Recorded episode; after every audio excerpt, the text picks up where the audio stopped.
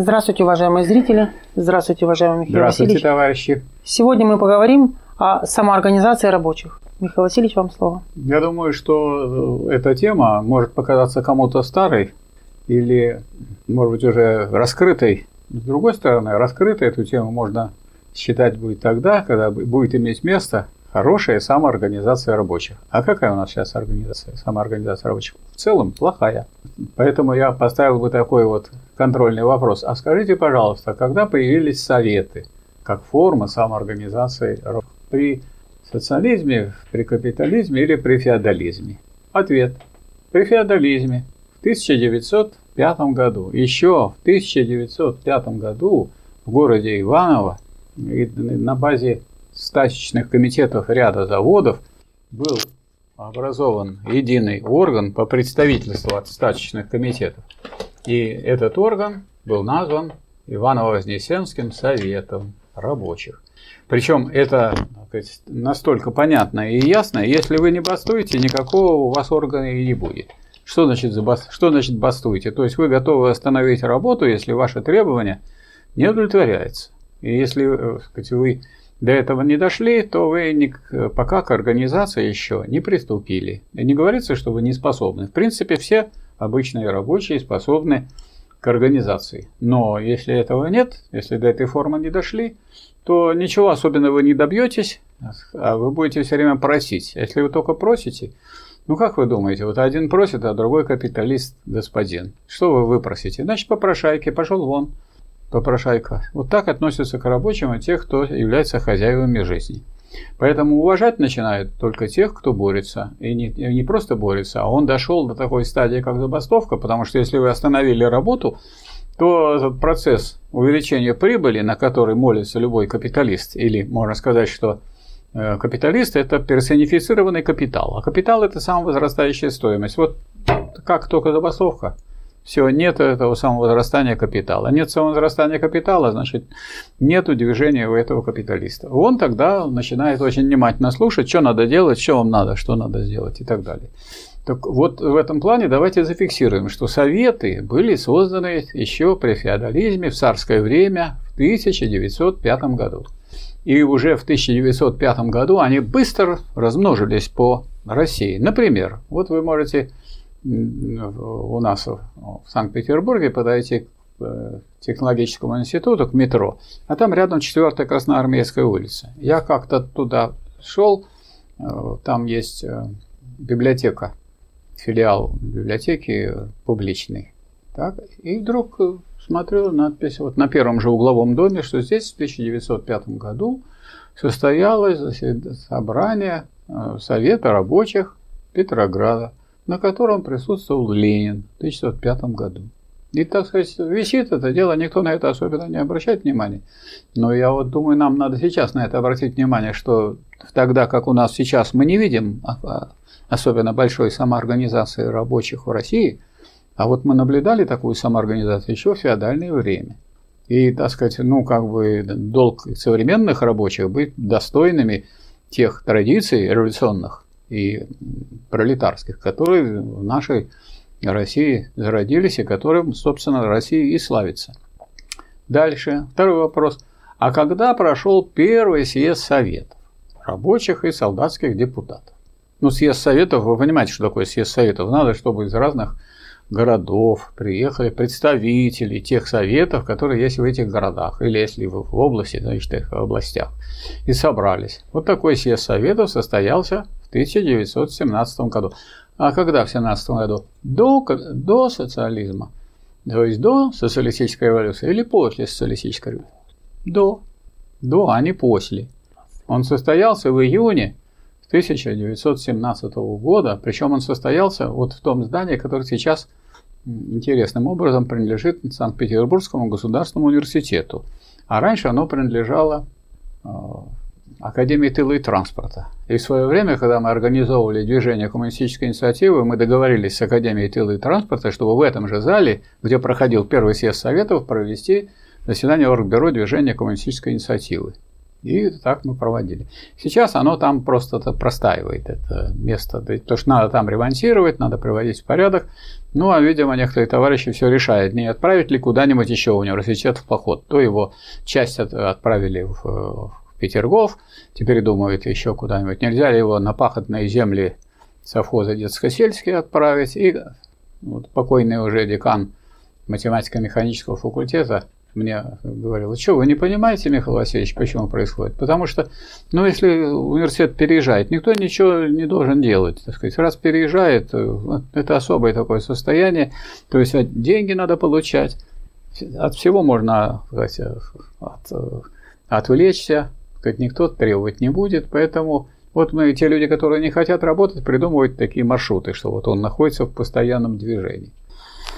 Вот МГУ конечно, тоже переехал один раз, так сказать, из, э, от старого здания в новый, но и старое действует там тоже факультет. И все на этом. А у нас вот все хотят куда- куда-то двинуть.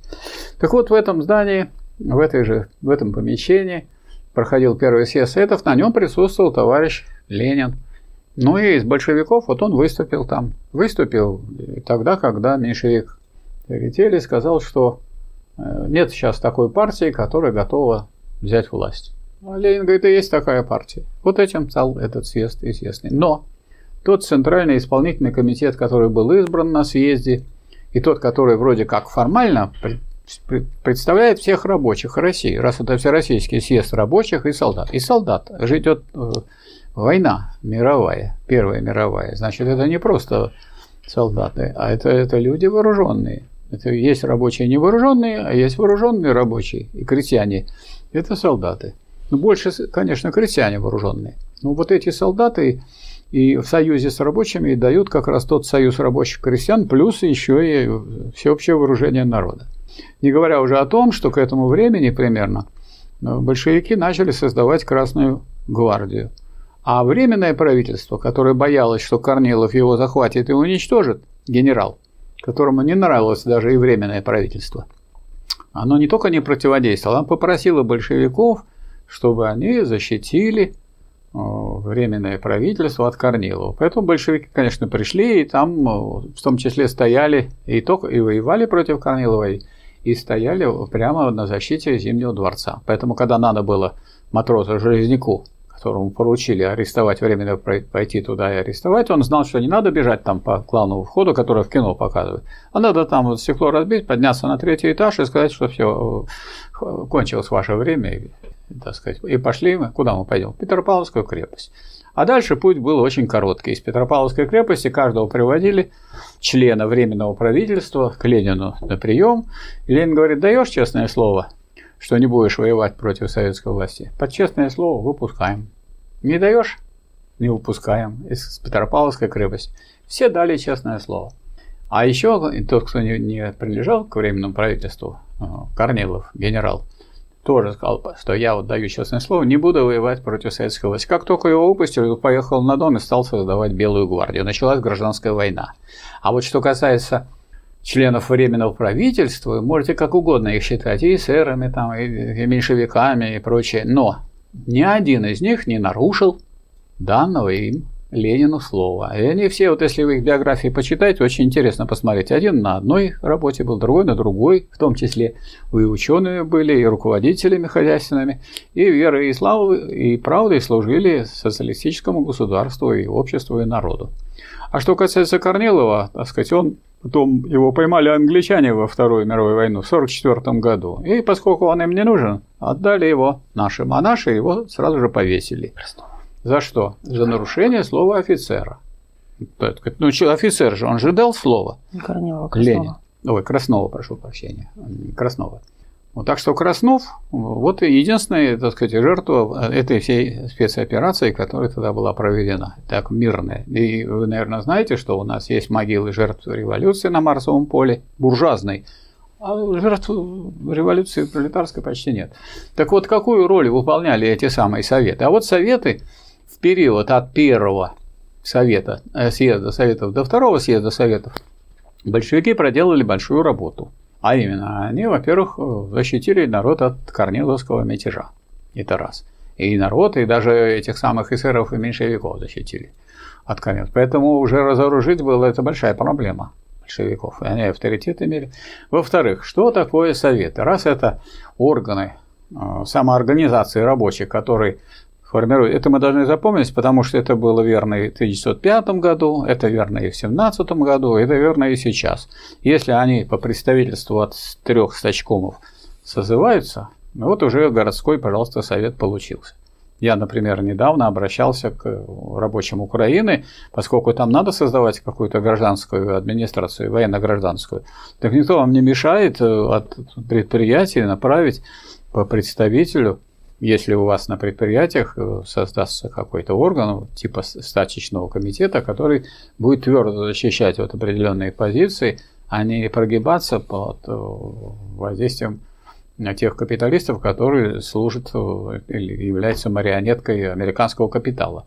Вот. Если так сказать, у вас есть такие органы, то вы можете формировать тем самым и соответствующие советы. Кто запрещает? У нас организация советов, как и вообще сама организация трудящихся, нигде не запрещена, ни при феодализме не была не запрещена, ни при капитализме она не была запрещена. Тем более она и в переходный период к социализму, и тем более при социализме не запрещена. Поэтому если у нас сейчас нет советов, то это можно объяснить только одним, что у нас народ не организован. То есть он у нас э, как бы представляет собой э, совершенно разбросанное разбросанную массу людей, которыми можно как угодно манипулировать. И поэтому все, что хотят капиталисты, то они и делают. Привожу пример. Значит, что сейчас самое главное, что надо сейчас было бы сделать? Вот сейчас инфляция 7, 17%, свыше 17%. То есть, дорогие товарищи рабочие, у вас в течение года отняли 17% вашей зарплаты. 17%. Что такое инфляция? Инфляция – это повышение цен на все товары, кроме товара рабочая сила. То есть на все, капиталисты повысили, поэтому им все равно. Они на, на то, что они покупают повышенные цены, и на то, что они продают, тоже повышенные цены. Поэтому они как бы от инфляции ничего не теряют. А кто теряет? А теряют только рабочие, потому что никто цену рабочей силы не повышает. А как насчет закона? А насчет закона нехорошо тут с нашими капиталистами. А с рабочими вообще хорошо, если бы они взялись за исполнение этого закона. Значит, есть трудовой кодекс, в Трудовом кодексе написано в статье 130, что государство гарантирует обеспечение повышения уровня реального содержания зарплаты. То есть вы вправе одиночкой даже обращаться, каждый по отдельности может обращаться в прокуратуру и требовать от нее исполнения ее обязанностей. А какие обязанности у прокуратуры? Некоторые не знают, а что такое вот прокуратура? Не знают, потому что там одного прокурора генерального посадили в тюрьму, Потом, значит, другого прогнали. Чайка залетела к нему в кабинет, и так там и осталась. Вот, а поэтому немножко она травмированная. Но вообще прокуратура некоторые вопросы решает. Почему? Потому что прокуратура отвечает, по смыслу прокуратуры, за точное и полное исполнение законов во всех сферах.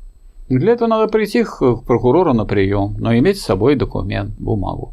В этой бумаге сказать, что вот мой работодатель не выполняет закон. Я хочу сказать, что по данным, которыми я располагаю, Рострудоинспекция, вместо того, чтобы защищать интересы трудящихся, ну, как вы понимаете, раз она государственная, то она служит классу, который в руках держит это государство, то есть буржуазии. Поэтому она объясняет, что вот такое-то было ведомственное ну, постановление, вот такое разъяснение и так далее. Скажите, пожалуйста, кто, как принимаются законы, кто их принимает? Закон принимает сначала проект принимает Государственная Дума Российской Федерации, потом э, Совет Федерации, и получается это Федеральное собрание Российской Федерации. Потом он идет на подпись президента. Вот если он подписан, президент, то есть получилось, что вот вся эта демократическая власть и президент все подписали. Кто-то тут выходит ниже и говорит, вот мы тут решили, кто-то там разъяснил. Вы кто такие вообще? Есть закон. Закон надо выполнять. Поэтому любой член нашего общества, любой рабочий, любой нерабочий, трудящийся, если сказать, он хочет постараться добиться исполнения этого закона, может обратиться в соответствующий орган прокуратуру, которая э, наблюдает за точным и полным исполнением законов. Я, как вот профессор по кафедре экономики и права, считайте, что если бы вы спрашивали, кто вам такое посоветовал? Вот я вам такое советую, как профессор по кафедре экономики и права. И вообще так просто это вот не дают.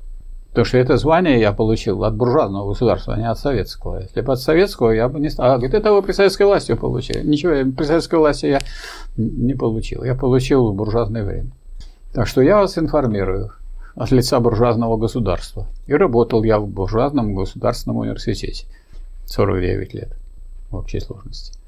Ну так вот, э, хочу сказать, вам это сказать, но, как вы понимаете, один в поле плохой воин. Почему? То есть вы можете добиться, можете не добиться. Я знаю, что в, нек- в ряде случаев, если вы не поленитесь и придете на прием, там скучает прокурор, никто к ним не ходит, не обращается. Они даже иногда объявления пишут в трамваях, пишут, что иди, обращайтесь в прокуратуру. И никто не ходит. Не знаю, не знаю почему. Хотя вот есть такой орган, ну, не ходят люди. Дескать, ну дали мне меньше, ну ладно, мы жили в блокаду здесь жили, давайте будем есть кусочек хлеба. Вот. У меня тоже мама в блокаду сказать, жила здесь. Поэтому она неприхотлива была к еде, поэтому особенных требований не предъявляла. Ну, вы же понимаете, одни жируют, там имеют э, на, на юге имеют э, дачи, имеют э, острова и так далее, виллы. А вы из последних сил, так сказать, работаете, а вам все время реальное содержание зарплаты снижает, снижает, снижает. Что такое реальное содержание? Это то количество материальных благ, которое можно купить на эту зарплату это количество материальных благ сокращается, как шагреневая кожа. С такой скоростью сокращается. Вот некоторые обсуждают. А вот банковская ставка и так далее. Что такое банковская ставка? И в наглую, в наглую Набиулина объясняла, это для борьбы с инфляцией. Ну вот если я подожгу ваш дом в цели гигиены, ну потому что огонь же он всех бактерий уничтожает. Так и это. Как можно? Это поджечь всю экономику. Но что такое 20, на уровне 20, а то и 22 процента уже было. Что такое 22 процента? У нас есть хоть одно капиталистическое предприятие в капиталистической России, которое бы имело 22 процента прибыли? Нет. А если бы было 22, ну, норма прибыли? Есть такое? Нету. А если бы было, тоже никуда не годится. Что это за предприятие? Я до 22% взял деньги, потом я это все, что получил, и все отдаю банку. А зачем? Что это я за такой за капиталист? Таких дураков Среди капиталистов нет, поэтому они туда не суются, в эти банки. Поэтому это не банки, это ростовщики, ростовщические конторы, которые что делают? Ну, если есть дураки, которые берут какой-то, так сказать, там под такой высокий процент, ну пусть отдают. особенно те, кто играми занимаются или еще чем-нибудь таким. Вот те могут как-то отдавать или кого-то обманывать. Как, как можно еще, так сказать, это делать? Что э, если кто-то взял под такой процент, значит, он что должен сделать? Он должен столько же отдать и что-то себе оставить. Значит, он должен загнать норму прибыли ну, где-то на, на 22, а на 30 процентов. Где вы такие найдете предприятия? Нету, поэтому тихо умирает российское производство при такой вот политике Центробанка. А некоторые люди, некомпетентные в вопросе о том, что такое империализм, они думают, что если у нас есть банк, и у него там есть начальница Набиулина, и если они какие-то ставки такие регулируют, то они тем самым это не банк. Это никакой не банк, потому что он никакой функции по поддержке экономики не выполняет, потому что банк, который разрушает экономику, он может называться банк, но если на клетке слона написана надпись «Буйвол», не верь глазам своим. Потому что мы должны знать по смыслу, что такое банк. И банк – это такая финансовая организация, которая временно свободные средства в хозяйственном обороте берет, аккумулирует. Она знает, так сказать, все ходы выходы и аккумулирует временно свободно. У вас, так сказать, вы получили урожай, а потом храните его, а продавать будете позже, а пока вам нужно какие-то средства на это дело. И вот там, и, и также все эти остановки в производстве и так далее. А потом вы э, реализуете. Так у нас э, этим не занимаются эти вот так, так называемые банки. Они просто берут по одной ставке, а, а то, что они э, получают, то, что они получают, они расходуют не на поддержку производства. Ничего производства не, не развивается. Как можно развивать производство, если производство должно было 22% прибыли. Такого производства просто нет. Поэтому у нас есть кусочек экономики, нормально так сказать, работающий, но с такими организациями, похожи на банки, это Министерство экономического развития и торговли под руководством Мантурова. Вот. И в нем есть фонд развития производства. Под 5% дают. Я взял под 5%, получил прибыль 10%, 5% отдал, и у меня осталась прибыль 5%. Это способствует развитию производства. Но этот маленький сравнительно финансовый такой островок, маленький. Нам нужно, так сказать, большие деньги для большого подъема экономики. А это удушение идет из российской экономики со стороны Центрального банка. Дальше. Центробанк еще, он никому напрямую не дает, а он дает коммерческим банкам. А это, это прокладка. Значит, коммерческий банк свои закладывает 7%. Вот в эти 22 Центробанк получает, они под 29 вам дадут. Под 29 дадут, пожалуйста, значит, они свои 7% получат, а уже сам Центробанк никого не финансирует, никакое производство, только вот эти коммерческие банки. Это вообще паразиты, их нужно вообще убрать из экономики, они вообще не нужны, они ничего не делают положительного для экономики России. Вот тогда у нас были бы банки. Этого нет. Поэтому нет банков, нет финансового капитала, а некоторые все. У нас империалистическая страна. Ну, называйте ее как хотите. Вот вы, вот, если на клетке слона написано на надпись «Буйвол», не верь глазам своим. Ну, если вы хотите употреблять понятие экономические, как, как нужно употреблять, значит, это не банки, а ростовщические конторы. А если вы хотите сказать, что у нас вот если через каждый дом написано «банк», ну, это смешно. Какой банк? Кого он ну, финансирует? И что в итоге, какое развитие экономики мы от этого получили? Вот такая картина. Но это вопрос о том, что делают капиталисты. А что делают товарищи рабочие? Товарищам рабочим разрешено делать забастовки? Вы Конституцию читали? Я вам советую. Товарищи рабочие. Значит, чтобы вы не говорили, что вас тут призывают к нарушению законов. Наоборот, мы вас призываем к использованию законов. Все, все использование законов любыми юридическими лицами или любыми гражданами действует, сводится к тому, чтобы использовать этот закон в интересах своих, но без нарушения его. Значит, если есть закон, Конституции, в Конституции записано, причем Конституцию пересматривали, дополняли, исправляли, а положение Конституции, 37 статья о том, что забастовки разрешены в России, разрешены и являются законным средством достижения своих целей, тех, кто бастует. Но если вы не бастуете, вам не надо. Если вам не надо, но вы же при капитализме живете, если вам не надо, кому надо? Неужели вот, если я капиталист, и я буду повышать? Нет, если я капиталист, я наоборот к вам еще приду и скажу, вы знаете, так плохо стало. Вот у нас вот тысячи человек рабочих, я уже с вами сроднился, хочу с вами посоветоваться. У нас есть два варианта. Или я это, сворачиваю этот бизнес, сейчас много кто сворачивает, и уезжаю, ну, там у меня есть хибара, там на теплых морях. Либо другой вариант, со следующего месяца вы получаете на тысячу рублей меньше. Ну, ну, тысячу на тысячу, тысячу человек по тысяче рублей, миллион. То есть я каждый лишний миллион, вот будете со мной говорить, Диана, вот я поговорил со своими рабочими, и теперь у меня прибыль на миллион в месяц больше. А эти дураки с ними воюют, как-то сражаются. Не надо сражаться с рабочими. То есть настолько народ стал послушный в России – Настолько легко они подчиняются вот этим сказкам, которые им рассказывают фабриканты, что у нас ничего нету, мы бедные. Как эти все бедные сейчас чуть что, они улетели за границу. Вы можете улететь за границу так просто? Причем улетают уже в готовые там дома, там есть недвижимость, там все что угодно есть. И в банках там средства лежат. Есть у вас такое? Нет. Вот у меня, например, кончился этот самый паспорт заграничный. Мне прислали через госуслуги, мы вам можете, давайте его продлевать. Зачем я его буду продлевать? Мне там не нужен, что там был. Я пос, уже был, бывал, посмотрел, все то же самое. Все то же самое, также угнетают народ. А вот я в Корею ездил, так сказать, по другой линии, не по линии, вот той, которая э, предполагает какой-то турпоездку. Вот э, спрашивается, значит, забастовки разрешены. Э, что значит забастовки? Значит, чтобы провести забастовку, надо знать, что вам надо. А что вам надо? Ну вот первое, что вам надо, могу сказать, повышение зарплаты. На какой уровень? Если вы будете выставлять требования повысить зарплату на уровень меньше, чем 17%, но над вами будут смеяться все капиталисты. Мы вам понизили жизненный уровень на 17, а вы просите на 16 поднять процентов. То есть просить надо, требовать повышение зарплаты на уровень там, ну, 20, 23 или 25 процентов. А иначе вы, собственно говоря, какая может быть? Да никто на такую забастовку не пойдет.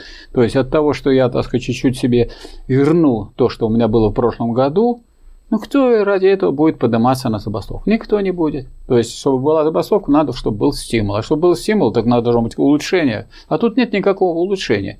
То есть вы как бы вот закатили камень наверх, а вас раз в течение года этот камень там скатился вниз.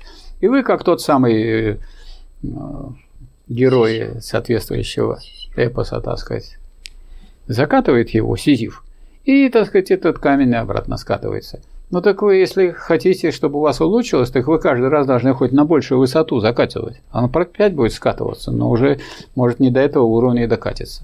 То есть это первое, что надо выставить правильные требования. Не меньше 17%. Если была инфляция 5, ну, значит, не меньше там 7 или 8. Ну, как можно вообще требовать? Вы же поймите, что как только вы заключите э, э соглашение о окончании забастовки, пойдет инфляция. Ее кто придумал? Ее придумал Джон Мейнард Кейнс, который в своей книге «Английский лорд», крупный экономист, хорошо пишет, признал, что Маркс очень хорошую книгу написал, признал кризис при капитализме и сказал, ну что вы там воюете со своими рабочими? На заводе, там суматоха, значит, ненависть социальная появляется, а вы давайте вот просто, давайте будем просто цены повышать, и все, цены повышаются, значит, у вас все понижается, у всей буржуазии все растет. Красота а товарищи рабочие, если бы у них стали прям вот отнимать деньги, они бы стали драться, может, даже дубины бы взяли в руки. А поскольку им говорят, цены растут, вы видели хоть когда-нибудь, вы когда приглядитесь, когда придете на рынок или в магазин, видели хоть раз, чтобы цена вот так выросла? Нет, придут и уберут одну бумажку, напишут другую. Сами цены не растут, их повышают. Никогда цены не растут, только повышают эти цены. Если вы этого не заметили, то я обращаю ваше внимание. Поэтому, если вы не требуете, вам никто и не даст. Вы уже пожили при социализме. И надо понять, что вы живете при капитализме. Армянское радио спрашивает, когда будем жить при коммунизме? Армянское радио отвечает, при коммунизме уже жили. Ну вот теперь поживите при капитализме и поймите, что никто вам ничего повышать тут не будет. И все вы должны требовать. Если будете требовать, будете получать. Докеры требуют, у них хороший коллективный договор. У них зарплата, ну, примерно вдвое выше, чем у людей, выполняющих аналогичную работу. Потому что есть докеры, которые организованы в профсоюз и которые заключили коллективный договор, а коллективный договор под угрозой забастовки делается или явной, или неявной. А неявно забастовку делают по-другому. Вот, так сказать, в целях безопасности вот, по-бригадно вдруг начинают медленнее работать. Ну, я же тоже могу сейчас вот я сейчас э, буду говорить медленнее. У меня никак-то норма никто не установил. Вот и все. А вы будете сидеть и смотреть, а что это происходит. Вот так сидят эти хозяева и смотрят. Вдруг эти самые машины, которые с большой скоростью по 60 километров ездили по, по порту, вдруг идут со скоростью 6 километров. А тут председатель профсоюзного комитета товарищ Саржин говорит генеральному директору, ну, у нас сегодня акция с целью безоп... День безопасной работы. И такие акции Дней безопасной работы будут проводиться, пока не повышена будет зарплата. Вот и все. Но никакой забастовки тут нет. Или вот это делается понедельно. А первая бригада неделю проработала медленно, а потом опять в норму. Ну, потому что, они же понимаете, медленно работали, зарплата будет поменьше немножко. Но если вы хотите что-то, так сказать, получить, вы как капитализм что-то затратить, и тогда вы получите. А уже вторую, третью неделю все, все по-прежнему. Потом вторая бригада, потом третья бригада, потом четвертая бригада. Ну так и что может сделать здесь? А потом вот вы приходите на работу, должны познакомиться а, с условиями, а, с нормами охраны труда и техники безопасности, вызвать инженера по технике безопасности, он вам на 20 минут расскажут, как надо безопасно работать. Потом вы должны проверить троса, потому что вот если там на 10 сантиметров обрыв проволочки, нельзя работать. Тогда надо сидеть и ждать, когда вы принесете новый трос и установите его. Проверьте технику. Я думаю, вы знаете, что сейчас нет исправной техники нигде и никакой. проверьте техники и сидите и, и требуйте, чтобы срочно отремонтировали. А вы сидите и ждете, никуда не уходите, надо сидеть на рабочем месте. Если вы уйдете, вы прогульщик. Если вы на рабочем месте, то это просто вам не организовали труд, вы не обеспечили работу. Вы что, на неисправной технике вы имеете право работать? И денег мало получите, и выговор получите, и депримирование будет сделано, все, что хочешь. Не-не-не, Потому что вы это богобоязненные, как вы будете работать нарушение правил? Ни за что. Но для этого надо правила знать. Вы читали их? Как правило, не читают. Попросите, чтобы вам дали познакомиться найдите. Причем эти правила индивидуальные. Если вы не, нет такого, если можно сказать, что про повышение зарплаты можно, так сказать, всем выставлять одно и то же требование, больше, чем 17%, то по конкретным условиям труда только вы знаете это, вернее, можете узнать. А если вы не хотите это узнавать, то кроме вас никому это и не надо. Вы защищаете свои интересы. Если вы свои интересы не будете защищать, при капитализме никто их защищать не будет. Поэтому это самоорганизация рабочих. Это не то, что вот ну, вам кто-то предлагает. Это нормальный, так сказать, способ существования в условиях капитализма. Ну, а если вы будете бастовать на том или ином предприятии, как бастовать, как организовать забастовку, какие этапы разрешения коллективного трудового спора должны быть пройдены. Все это расписано э, в Трудовом кодексе Российской Федерации. Там только не указано, что перед началом забастовки нужно еще сходить в орган местного самоуправления и сказать, тут будет у нас забастовка их проинформировать. А они будут от вас прятаться, а вы им должны бумажечку дать, сказать, что будет, чтобы не получилось, что они не знают. Вот, собственно, и все. А так э, там все нормы прописаны, все толково расписано, что делается. Кто вам мешает делать? Но если вы не хотите, так сказать, э, воспользоваться единственной силой, которая у вас есть, а сила одна у вас – забастовка. Все другие у вас Других средств у вас просто нет. У капиталистов тысячу всяких средств. Они юристов пригласят, они в суд могут обращаться. Или, скажем, вот в некоторых, э, на некоторых э, предприятиях есть комиссия по разрешению коллективных трудовых споров. Она складывается так. 50% работников – 50% представителей работодателей. Представители работодателей делают в интересах работодателей, из представителей работников кто-то из них тоже делает в интересах работодателей. В итоге всегда проигрывает. Но вы имеете право, минуя эту комиссию, обратиться прямо в суд. Но зачем вам обращаться в суд, когда вы можете выставить требования, собрать ну, поддержку этих требований к большинству, и тогда вы, ваша забастовка является законной, прописанной. Вот. И тогда вы проходите значит, первый этап примирительной комиссии. После него это содержательный этап. В чем смысле содержательный? Вы неделю будете разговаривать. Конечно, и так известно, что капиталисту вашему хозяину, что он это вам не, не сдаст. И вам понятно, что он не сдаст. Но вы пройти это должны, потому что если вы понимаете, что такое законная забастовка, значит, надо пройти все этапы. А иначе, если вы нарушили что-то, скажут, ваша забастовка незаконная, все, расходись. Следующий этап – это приглашение – Э, формирование арбитража. Арбитраж формируется не из членов своей, своего предприятия обязательно, скажем, работники предлагают какую-то свою кандидатуру из другого предприятия, другого человека. Работодатель предлагает. Есть третье лицо, государство. То есть два человека представителя буржуазии и один представитель работников. Поэтому но решение трудового арбитража выполняется, и он проводится, если достигнуто соглашение о выполнении решения трудового арбитража. Поэтому никто не хочет, значит, э, рабочие не хотят выполнять это, не хотят подписывать такое, потому что они понимают, что их обманут. А капиталист тоже не хочет, потому что черт его знает, что будет, а вдруг подпишут, тогда ему выполнять. Поэтому это вот этап надо пройти. Если вы его не проходили, то есть протоколы не составили соответствующий, вы его не прошли, нарушили закон, пройдите это. Дальше приглашение посредника. Вот, допустим, вы придете ко мне, скажете, вот вы соглашаетесь быть посредником? Говорю, соглашаюсь. Как вы думаете, мою, мою кандидатуру ваше руководство вашего предприятия примет? Оно посмотрит эту передачу и скажет, да ни за что, лучше удавиться. Но я вот, например, дважды соглашался, меня просили дальневосточные докеры, попросили, я согласился, я им объяснил, что ну, никто же не будет это делать. И пропали. Потом звонят через неделю-полторы. Я говорю, где вы были-то? Чё, что? Да чем кончилась ваша эпопея? А нет, они говорят, э, у нас прекратился спор, они на 2% сверхинфляции нам сделали. Они решили, раз это там на целую страну разворачивается, там кто-то будет из Ленинграда, решили не связываться.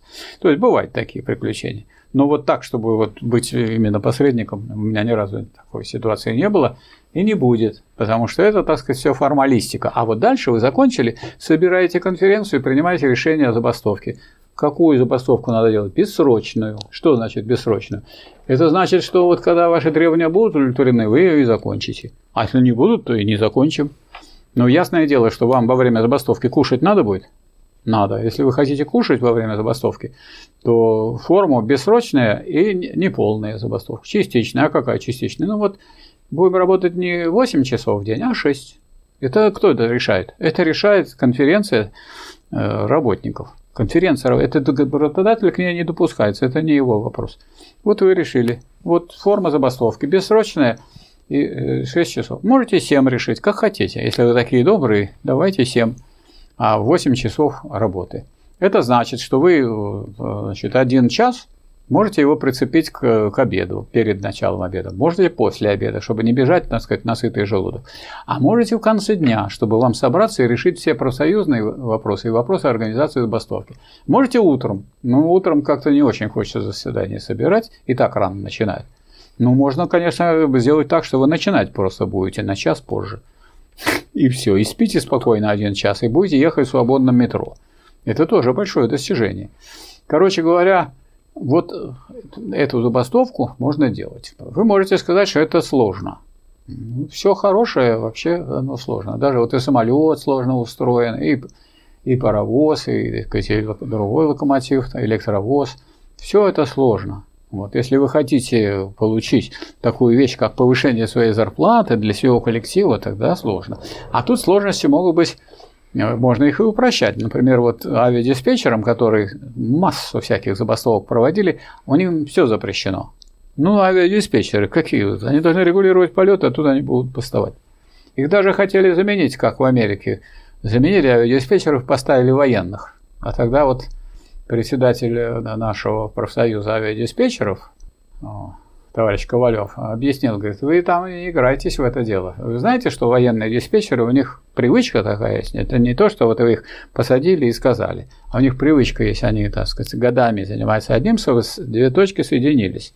Потому что они сбивают самолеты а, военные диспетчеры. А если вы их сюда посадите, у вас начнутся эти аварии очень быстро. Вам это надо? Ну, смотрите, я вам не советую. Поэтому э, вот эти попытки, от них отказываются государство и соответствующие чиновники. Но а, а как можно сделать забастовку? Ну, вот э, авиадиспетчеры идут сначала к врачу, потом на работу, если врач пустит. Съедят вот два обеда, идут к врачу. Вы съедали когда-нибудь три обеда? Съешьте три обеда, идите к врачу, и у вас что-то будет зашкаливать. И вас не пустят. Но на вашу работу пустят, а авиадиспетчеров не пускают. Поэтому вот, если они или не доедают, или переедают. Потому что они вот голодовки делают, не доедали. Им э, в Ростове-на-Дону суд запретил не доедать. Ну, тогда президент Федерального профсоюза диспетчер говорит, ну что ж, тогда наши товарищи будут переедать. И вам, вас уверяю, результат будет тот же самый. Ну, вот они съедят лишние члены. И все. Теперь придумал э, начальник э, соответствующей службы в Ростове-на-Дону, что, дескать, вот вы там такие сякие, э, вы устроили бесконечное профсоюзное собрание. То есть они идут вот не домой, как все люди, а они после службы идут в зал и сидят там в аэропорту. Туда приходят жены с детьми, еду несут, и они все это обсуждают, как дальше все бороться за повышение реальное содержание заработной платы. И вот тогда подал в суд начальник с этой организации, которая э, занимается организацией воздушного движения, и выиграл. И тогда суд э, запретил проводить профсоюзное собрание с 23 часов до 7 утра. Хорошо, сказали диспетчеры ростовские. И как огурчики в 7 утра они в зале в зале для пассажиров проводят свое профсоюзное собрание до 23 часов. И им легче, а результат тот же самый. То есть тот, кто хочет добиться, тот придумывает, как добиваться. А тот, кто не хочет добиться, тот говорит, вот, нам плохо живется, у нас все отбирают, нам ничего не дают, мы ничего не можем. Ну так если ты такой, что ты сам все отдаешь, так и отнять у тебя надо все. Это же такой строй капиталистический. Здесь же звери, здесь тебя... Как вот стал он капиталистом? Он где-то у кого-то украл, у кого-то забрал. Есть даже такой анекдот, когда собрал Владимир Владимирович всех этих самых олигархов, говорит, ну, вы знаете, наверное, в курсе дела, что у нас амнистия э, капиталов есть, была проведена. То есть то, что на 5 лет назад, вот на 5 лет назад, э, дальше уже не считаем. Не знаю, а вот после, а вот в ближайшее время уже тут никаких нарушений не должно быть, а дальше не считаем. Ну, вы, наверное, понимаете, что мы провели амнистию капиталов, а так вообще-то вот у нас Ходорковский уже шьет варежку правую за читой. У меня вопрос э, здесь вот пришедшим. Кто хочет шить левую варежку? Все молчат. Ну, поднимите руку, кто хочет шить левую варежку. Никто не хочет. Ну, там краткий брифинг, так сказать, брифинг, значит, краткий. Заканчиваем, и все. И поэтому о, есть даже в книге для 11, 11 класса под редакцией Филиппова в учебнике истории – Э, так, параграф об удаленности олигархов от власти. Не особенно к власти их подпускают. Вот, поэтому, хотя, понятно, власть у нас буржуазная. Буржуазная, поэтому и наблюдаем. Я сейчас вам рассказываю, как бороться с буржуазными явлениями, а не с властью. Властью я не могу вам тут призывать. А то, а то меня-то не закроют, вас зак, тут закроют Ленру. Наоборот, я разъясняю законы, как по закону действовать. А по закону нет такого чтобы меня можно было заставить, пока я не ознакомился с условиями труда и охраны. А если вот техника неисправная, я должен находиться на работе, сидеть и требовать. Ну, когда, в конце концов, вы отремонтируете мою технику? И полдня вот я все сижу и жду. То есть, э, хорошо бы иметь, значит, как только забастовка началась, законная, у вас есть законный орган власти. Законный орган власти, он может он должен отвечать теперь за охрану, э, за дисциплину и охрану имущества работников и работодателя. А раз он отвечает, что надо создать еще? Дружину. А чтобы дружину создать, что нужно сделать? Ну, вот каждая, каждая бригада, считайте, это вот значит, отряд дружины. Но надо ее научить тому, как действовать, как бороться с э, расхитителями капиталистического добра. Ну, надо, значит, что будем изучать? Джиу-джитсу, дзюдо, айкидо и какие боевые другие единоборства пока. Поэтому, скажем, вот докеры такое занятие проводили, пригласили туда представителей, естественно, линейного отдела милиции, зам начальника, э, зам э, директора по безопасности, и это вопрос обсуждали. И так далеко они в эту тему заехали, что решили товарищи капиталисты, лучше подписать эти самые соглашения о удовлетворении их требований, потому что иначе далеко мы уже заехали. И то есть у вас появляется еще один орган, раз у вас забастовка бессрочная, то забастовочный комитет имеет право, уведомив за три дня, изменить форму забастовки. То есть у вас была забастовка один час в день, а вы можете сделать полчаса в день. А если плохо себя ведет на переговорах работодатель, два часа в день. Еще плохо ведет. Три часа в день. Но сильно-то много не надо, вам же зарплату надо получать. Поэтому я, например, не советовал бы так вот делать забастовку, когда вот просто сели и ничего. Хотя могу вас уже проинформировать за рамками вот такой чисто юридической процедуры, э, когда люди просто берут и все останавливаются. Вот все останавливаются, никто не работает. Это когда стопроцентное единство нужно. Что делать-то с этом предприятии? У нас э, запрещен локаут. То есть нельзя уволить всех работников, только поштучно. Прямо так и написано Трудовом кодексе локаут запрещен. Поэтому сидят люди, к ним приходят, я вот, вы приходите ко мне и спрашиваете, а что вы тут делаете? Сидим. А что вы сидите? Зарплату ждем. Задерживают. Так э, никто и не собирается приводить. Да нет, говорят, привезут. И вот представляете, прошло полдня и привезли. Ну, раз привезли, люди пошли покушали и продолжили работу. То есть люди должны понимать, что если вы хотите быть хозяевами, так и будьте хозяевами. Вас закон дал, потому что этот закон, в том числе и трудовой кодекс, получен в борьбе. Или, например, написано такое вот в законе, что только суд может объявить забастовку незаконной. Вот представьте себе, что вдруг какое-то подразделение раз и забастовало. Приходит начальник и говорит, ваша забастовка незаконная. А вы говорите, что, вы суд? Вы суд?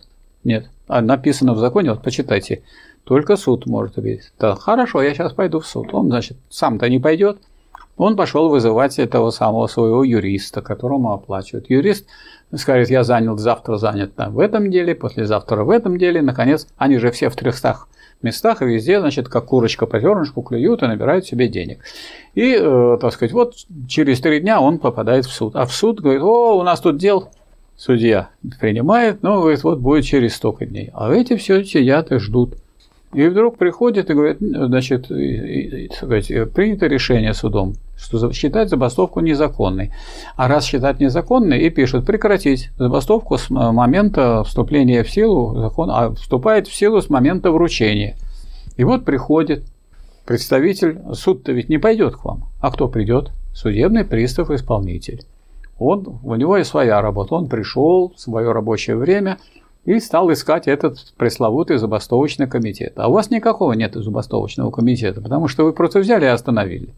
Забастовку, может быть, так взяли и все остановили работу. Никто не работает. Но на работе находится, чтобы не прогуливали. И вот он искал, искал, а где забастовочный комитет? Не знаю, может там, может там, может в кочегарке, а может в кафе на... Черт его знает, если мы не работаем сейчас.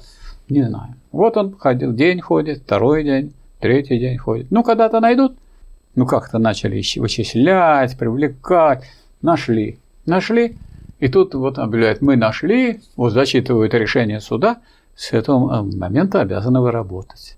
То есть, если забастовка незаконная, значит, вот она считается, что вы, а пока вы не вручили, ничего не обязаны.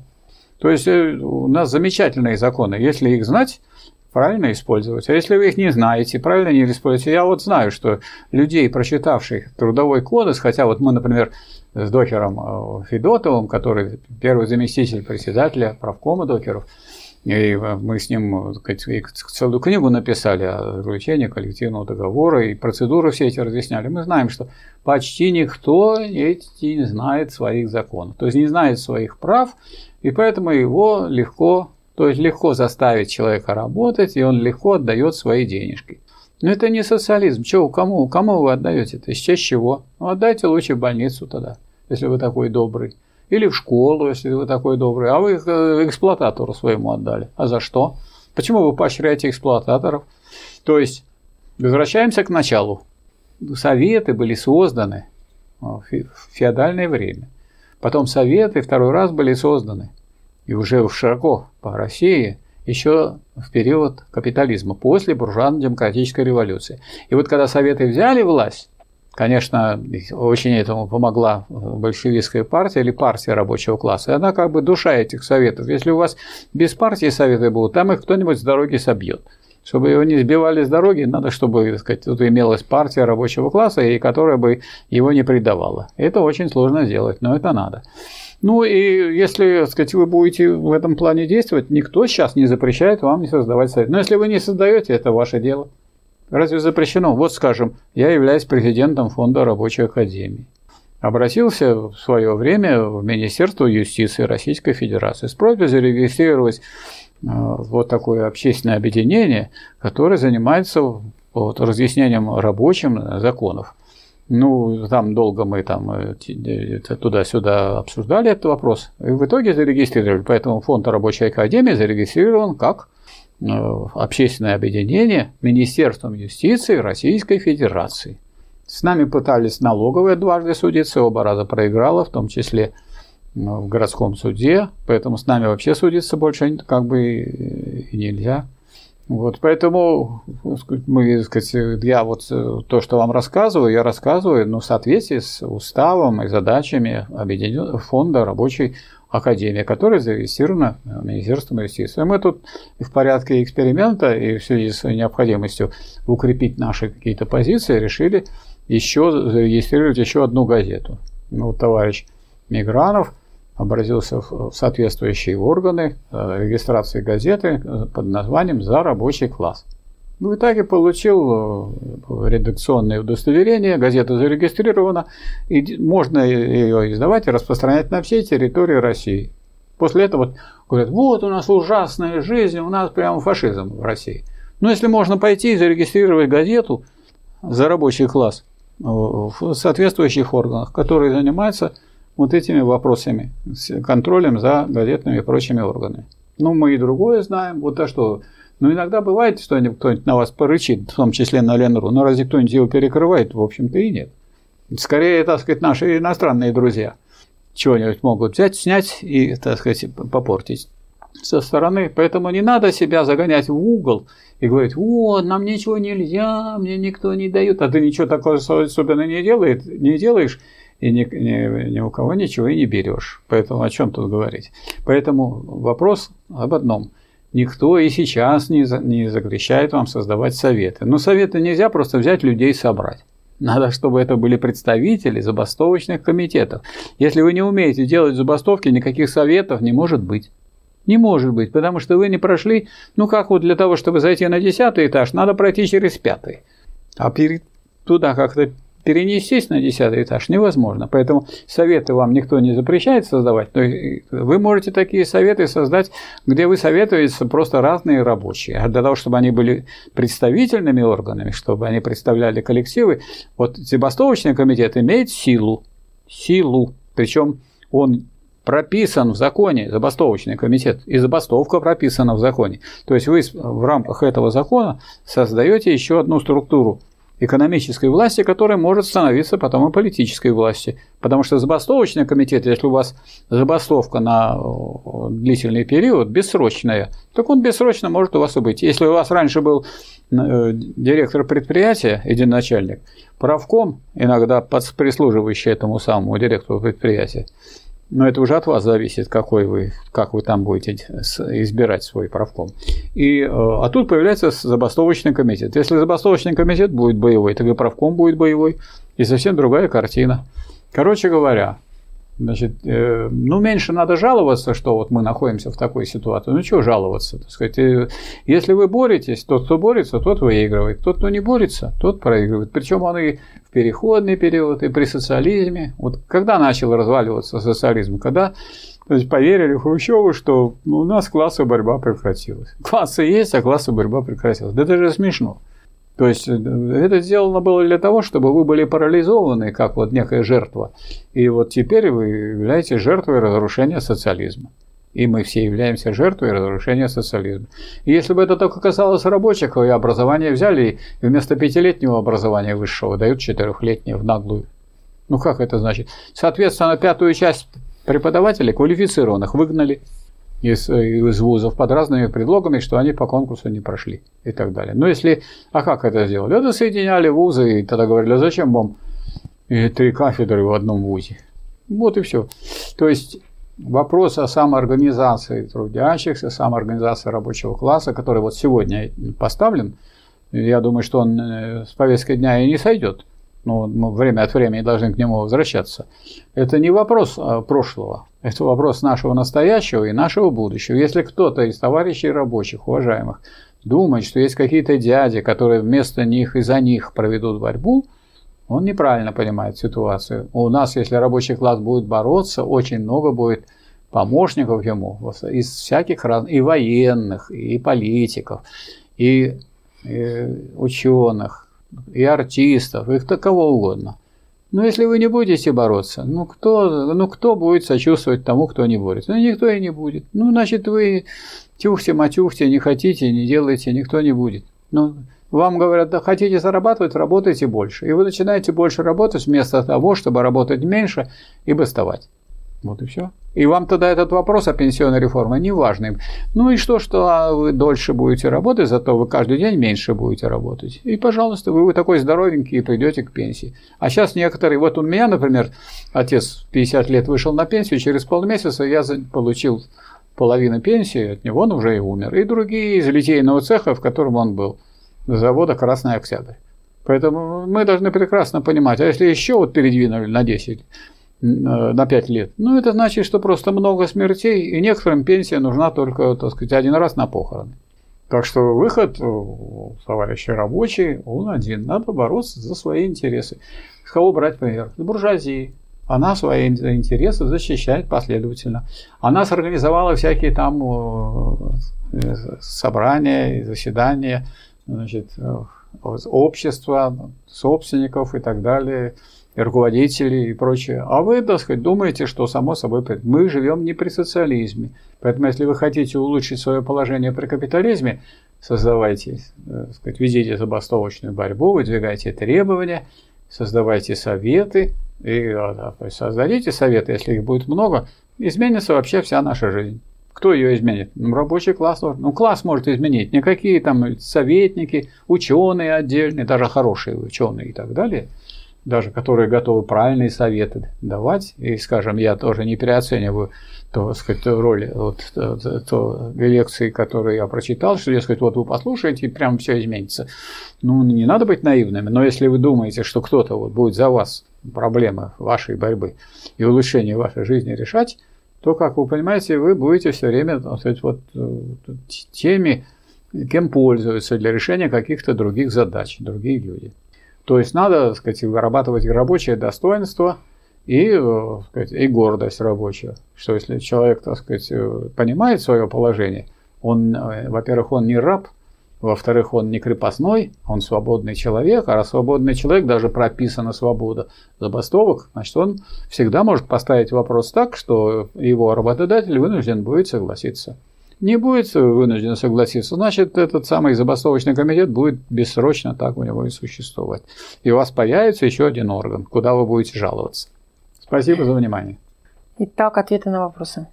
Вопрос от МВ. Михаил Васильевич, здравствуйте. Здравствуйте. Скажите, пожалуйста, почему Набиулина снова, Набиулину снова назначили на должность председателя ЦБ? Ранее считалось, что она действует в интересах других государств. Получается, что это не так? Пытаются сделать так, чтобы она действовала в интересах России. Сейчас, вот, сейчас уже она не может действовать, потому что она уже отвезла всю нашу, все наше золото за границу, то есть уже обратно его не вернуть. И теперь, дескать, ей дают инструкции, как действовать, и она будет эти инструкции выполнять. Но она как раньше не выполняла функции банка – которые Газобан так и сейчас не выполняет. Поэтому у меня такое впечатление, что руководство страны не понимает вообще сказать, роль банков и не понимает, что такое банк. У нас это не банк, это одно горе. Вопрос от Семена. А какие классы были в СССР при Хрущеве? При Хрущеве, в СССР и до Хрущева, и после Хрущева был рабочий класс, колхозное крестьянство, а также были слои служащих. Большой слой служащих, самых разных. Деление на классы – это не значит деление только вот название только классов. Есть, то есть всякое деление по положению в производстве. Например, интеллигенция и рабочие отличаются по положению в производстве. Но те, которые в производстве называются классом, а интеллигенции нет. Потому что они не в производстве. Но есть техническая интеллигенция, которая часть интеллигенции, она участвует в производстве в его организации. Но относится она к слою интеллигенции. Потому что класс – это большие группы людей, большие там, многомиллионные. Ну, а что касается, так сказать, всяких слоев, они там, ну, есть слой медиков, есть слой ученых, есть слой преподавателей, вузов, есть учителя и так далее. Есть разные всякие слои. Вот. А, например, сейчас уже крестьянства нету, потому что у нас э, капиталистические предприятия на селе. Или мелко буржуазия, когда там раз-два, или такие, как совхоз имени Ленина – этого самого нашего как его Грудинина. А, название вы можете брать любое. Есть у нас гражданский кодекс, в нем написано, какие есть формы. Вы можете сделать ООО, вы можете сделать общество ОЗТ, закрытого типа, ОАО, открытое акционерное общество можете делать. Можете командитное товарищество или товарищество на вере. А как вы его назовете – там «Заря коммунизма» или э, совхоз имени Ленина. Но надо только понимать, что это название, а не совхоз, потому что это закрытое акционерное общество или общество закрытого типа, э, контрольный пакет у Грудинина. Он капиталист. И он да, тут самые свои золото и другие эти лишние деньги вывозит за границу. И никак не мог их там наделать столько счетов, что когда он был кандидатом в президенты, его только Генеральная прокуратура могла сказать, оттуда разобраться, где у нее какие есть счета. Может, у нее еще осталось, не знаю. А теперь он в наглую, прям я видел его, когда он говорил, что надо мне собрать 2 миллиарда. Товарищи, помогите, 2 миллиарда надо собрать, чтобы он решил свои проблемы, поскольку у него есть жена, с женой он, так сказать, делит это свое э, имущество, потому, поскольку не, не совхоз это, и вовсе это никому из работников совхоза не принадлежит, а принадлежит ему и его жене. Ну и, значит, раз надо делить, вот он, значит, проиграл в суде и хочет на покрытие этих судебных издержек и всяких своих расходов.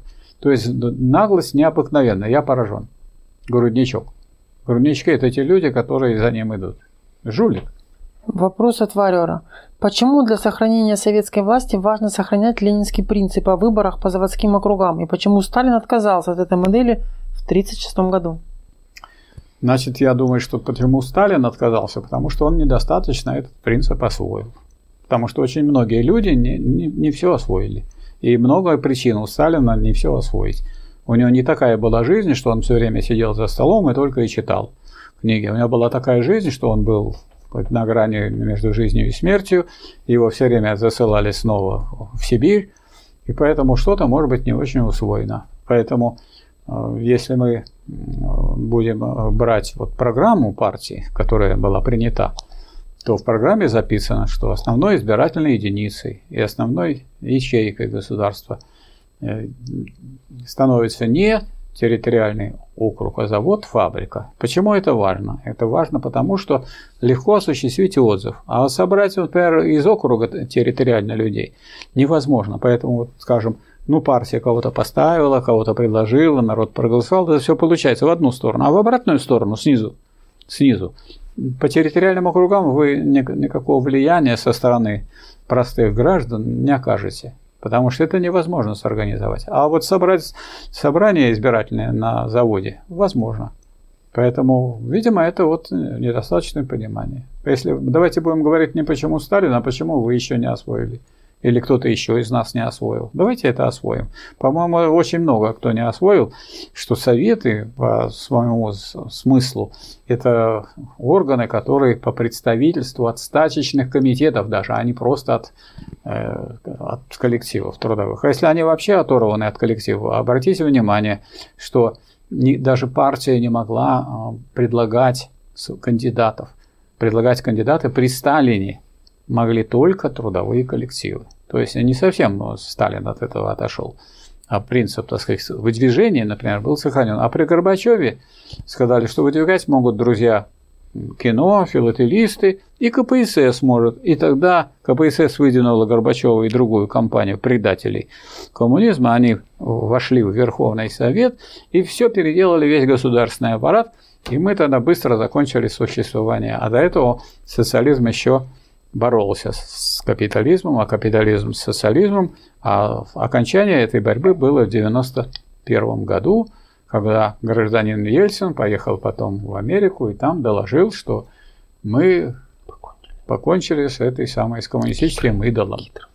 То есть этот ну просто негодяй и предатель Ельцин. Поэтому я вот за сохранение этого самого в Свердловске этого музея Ельцина, надо все гадости, какие он сделал для страны и для людей, там собирать. И все его подельники. Место есть, вот как раз под эту крушу, это надо, чтобы на память в будущем, чтобы такого больше не было. Вопрос от Зенета. Здравствуйте. Здравствуйте. Везде написано, что капитализм – это самовозрастающая стоимость. Нигде это такого не написано.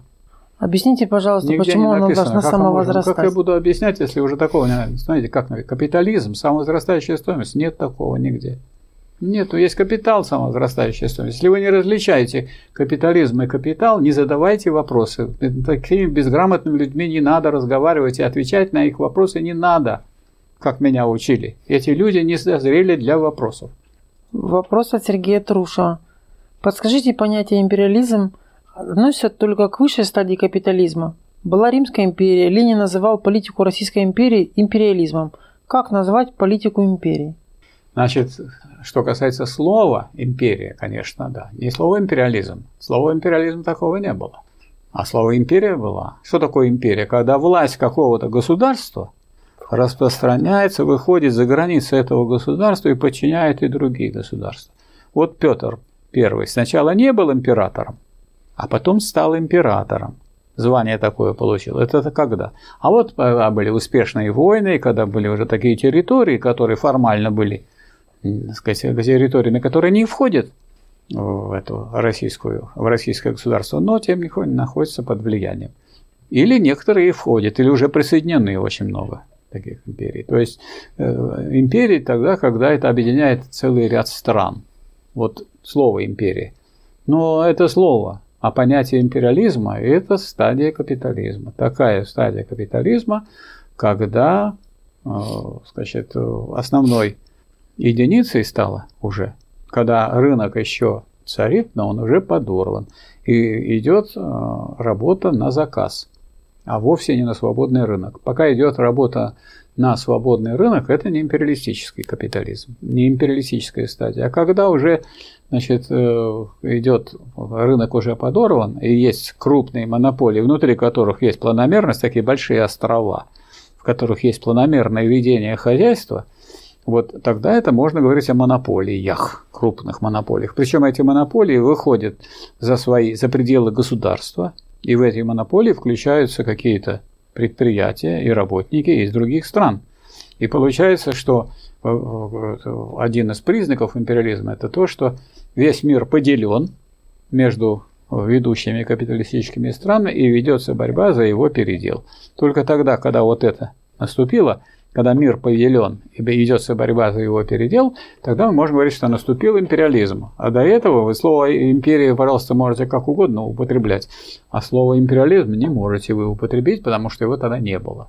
Это фаза, это стадия капитализма, высшая стадия капитализма. И всего есть две фазы. Низшая фаза – капитализм свободной конкуренции, когда цены падают. Естественно, если я хочу вас обыграть как капиталиста, что я должен делать? Цену вниз, у меня покупают, у вас нет. А если я уже при империализме, так я задушу этого конкурента. Все у него скуплю, и цены будет вам деваться некуда, потому что больше я монополист. У меня в основном все в этой отрасли все захвачено. Ну или 70%, или 80%. Вы, ваши цены вообще не, и ваше производство ничего не, не решает. Мы вам можем предложить что-то делать для нашей компании. И все. И эти все и вывоз капитала идет, то есть когда это переливается, так сказать, капитал за границу, и вы эксплуатируете, если вы капиталист, империалист, вы эксплуатируете рабочих других стран. И идет борьба за его передел. И вот борьба за его передел и ведется с тех времен, о которых писал Ленин. Все время идет борьба империалистических э, компаний и государств за Э, раздел и передел мира. Вот сейчас Соединенные Штаты Америки ведут борьбу за его передел, конечно. А всякий предлог используют. Раз тут что-то там на Украине, значит, какие-то проблемы, нельзя ли тут еще кого-то, на кого-то нажать и кого-то оторвать, так сказать, от э, общения с Россией и решить свои проблемы. Не потому, что Россия какая-то в этом смысле прогрессивная, а потому что это суть империализма, значит, расширить свои владения.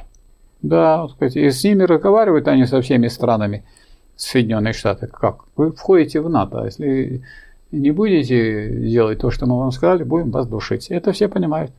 Поэтому они вроде встречаются и говорят. И... Ну и что сказано, то и делают. Где же свободный рынок? Есть? Нет никакого свободного рынка. А где это ВТО, которую всех звали? Где ВТО? Да никакого нет ВТО. Молчание об этом.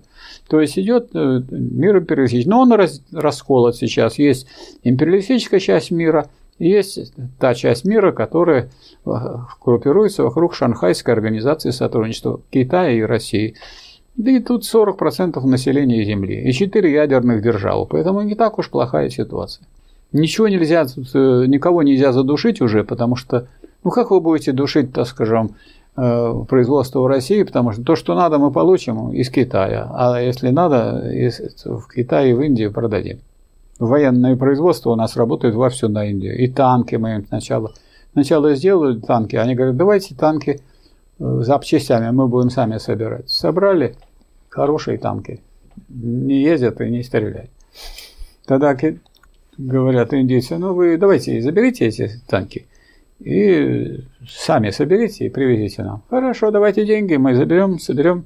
Сейчас же как производится? Продают один-два а потом такую партию закажут, идет работа на заказ. То же самое. Был э, авианосец советский, и он назывался, я не знаю, как назывался, он попал в распоряжение Украины. Там море есть, но недостроенный. Тогда его, значит, Украина продала Индии, Индия купила. А дальше она, значит, поскольку его строили в России, Россия, она попросила в России его достроить. Мы достроили, они говорят, вот у вас там использован материал, который нас не устраивает. Давайте кирпичные переборки там сделаем. Ну, хорошо, говорят наши, давайте сделаем кирпичные. Они поехали после этого на испытания, и все это разрушилось. Ладно, говорит, давайте делайте, как вы сделали. Хорошо, давайте деньги, мы это снимем и сделаем, как вы сделали. В итоге у нас у самих, у России нет ни одного авианосца.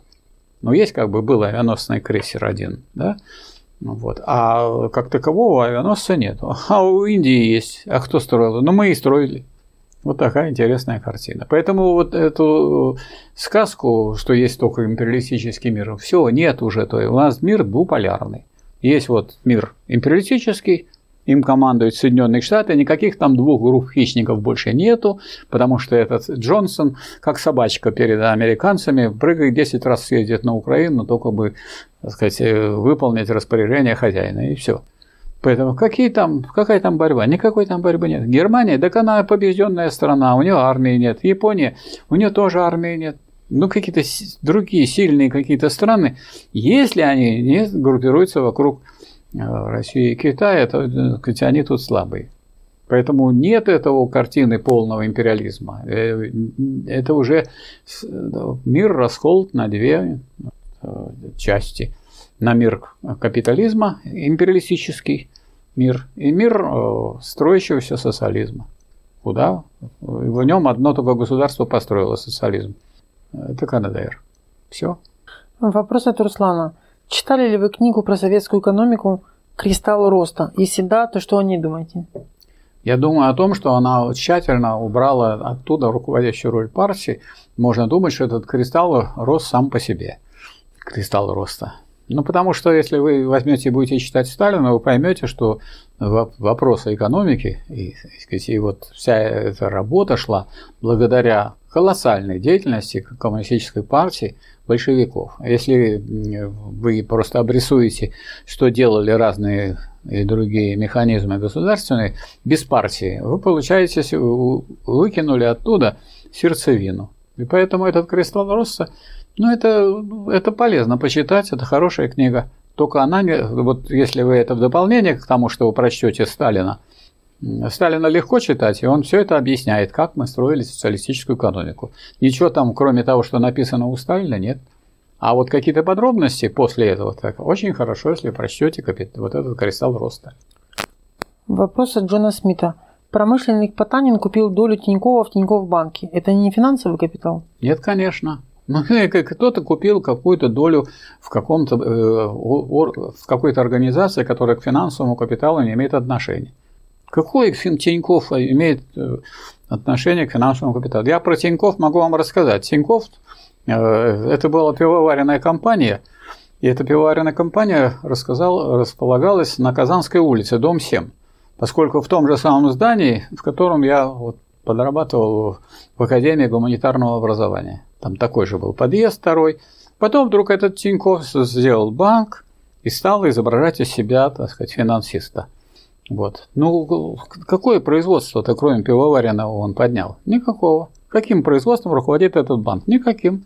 Ну, что такое финансовый капитал? Это банк, сращенный с э, промышленными компаниями при господстве банковского капитала. Нет этого. Поэтому что вы говорите об этом Тинькове? Ну, это они туда-сюда пере, э, перекладывают деньги и предлагают разные варианты, как сказать, с вас деньги получить. Ну вот, скажем, отдайте свои деньги в банк, они ваши деньги дадут в кредит. Правильно? Получат прибыль, то есть прибыль получит там 10%, а вам отдадут 5%. Вот и все, 5% возьмут себе. Где тут где тут руководство промышленности? Да нет никакого руководства промышленности. Какой промышленности? Что вы знаете про какую промышленность поднял Тинькофф? Где? Ну пусть будет большая финансовая значит, банковско-промышленная группа под руководством банка. Есть такое? Нету. Что такое создали-то? Сейчас, когда разрушают одно за другим, вы рассказываете про этот банковский капитал финансовый. Вопрос от Юрия Смирнова. Есть ли стоимость у товара, который вышел из потребления? Его выкинули на свалку, то есть потребительная стоимость исчезла. Осталась ли в бывшем товаре стоимость? В бывшем товаре осталась бывшая стоимость. Если бывший товар, значит стоимость бывшая. Вы же сами отвечаете, вы сами говорите бывший. Но если товар бывший, значит в нем была стоимость. Если он не товар, то нет в нем и стоимости. Да потому что стоимость есть только у товара, а товар бывший. Ну, я умру, вы можете мне вопросы задавать? Задавать можете. Ответов не будет. Может, я, так сказать, вот пошлете сюда вопрос, а вам Диана скажет, вот посмотрите у нас вот на ваш такой вопрос, отвечали в таком-то. Ну, о чем вы спрашиваете? Да вы сами до этого могли додуматься. Ну, это даже вот смешно даже такие вопросы получать. Ну, вы хоть думали над вопросом-то своим? Или вы хотели это... А задам я вопрос. Вопрос от Ленина.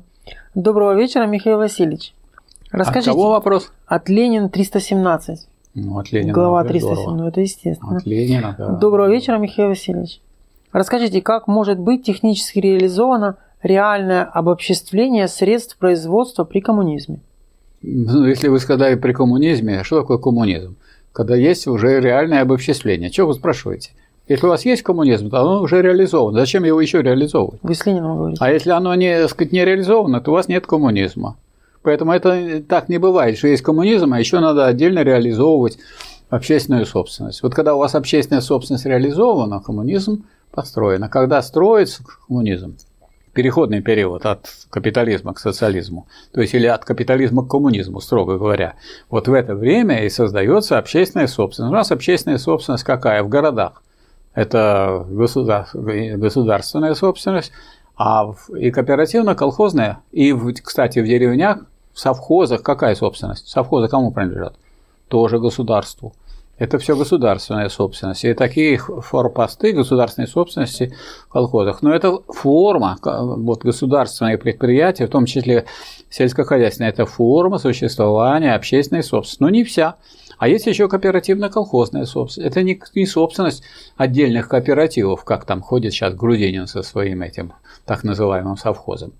Это нет ничего подобного. А из-за того, что есть контрактация, и все основные сельскохозяйственные работы выполняют машино-тракторные станции и пахоту, и баранование, и сказать, распределение удобрений, и э, помол там, и так далее, и уборку. Все это делают машино-тракторные станции, а по контракту с колхозом колхозники должны обеспечивать такие-то такие виды труда, в том числе в животноводстве – там и в прочее, и в полеводстве.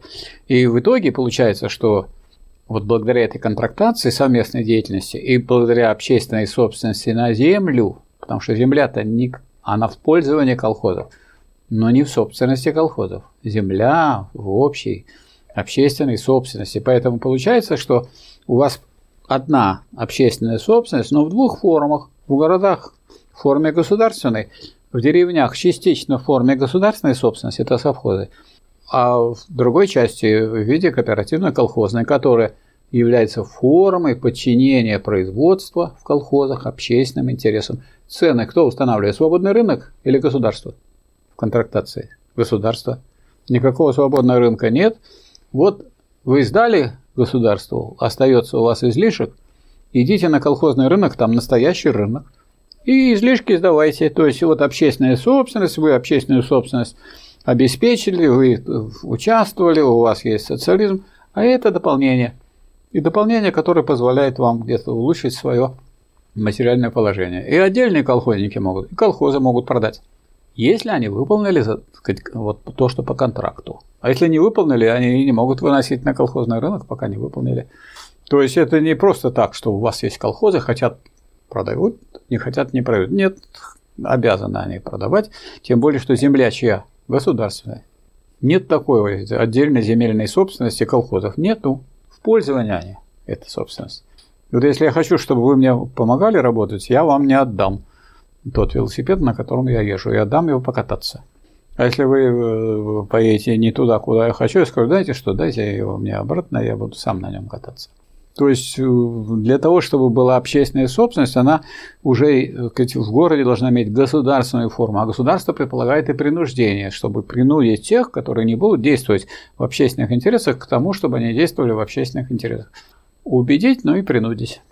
Так Ленин формулировал. А если вы собираетесь без принуждения обеспечивать общественную собственность при э, наличии родимых пятен капитализма, когда есть люди отлынивают от работы или норовят украсть, часть, или где-то продать что-то, или мелкие хищения какие-то совершить, ну тогда вы мечтатель.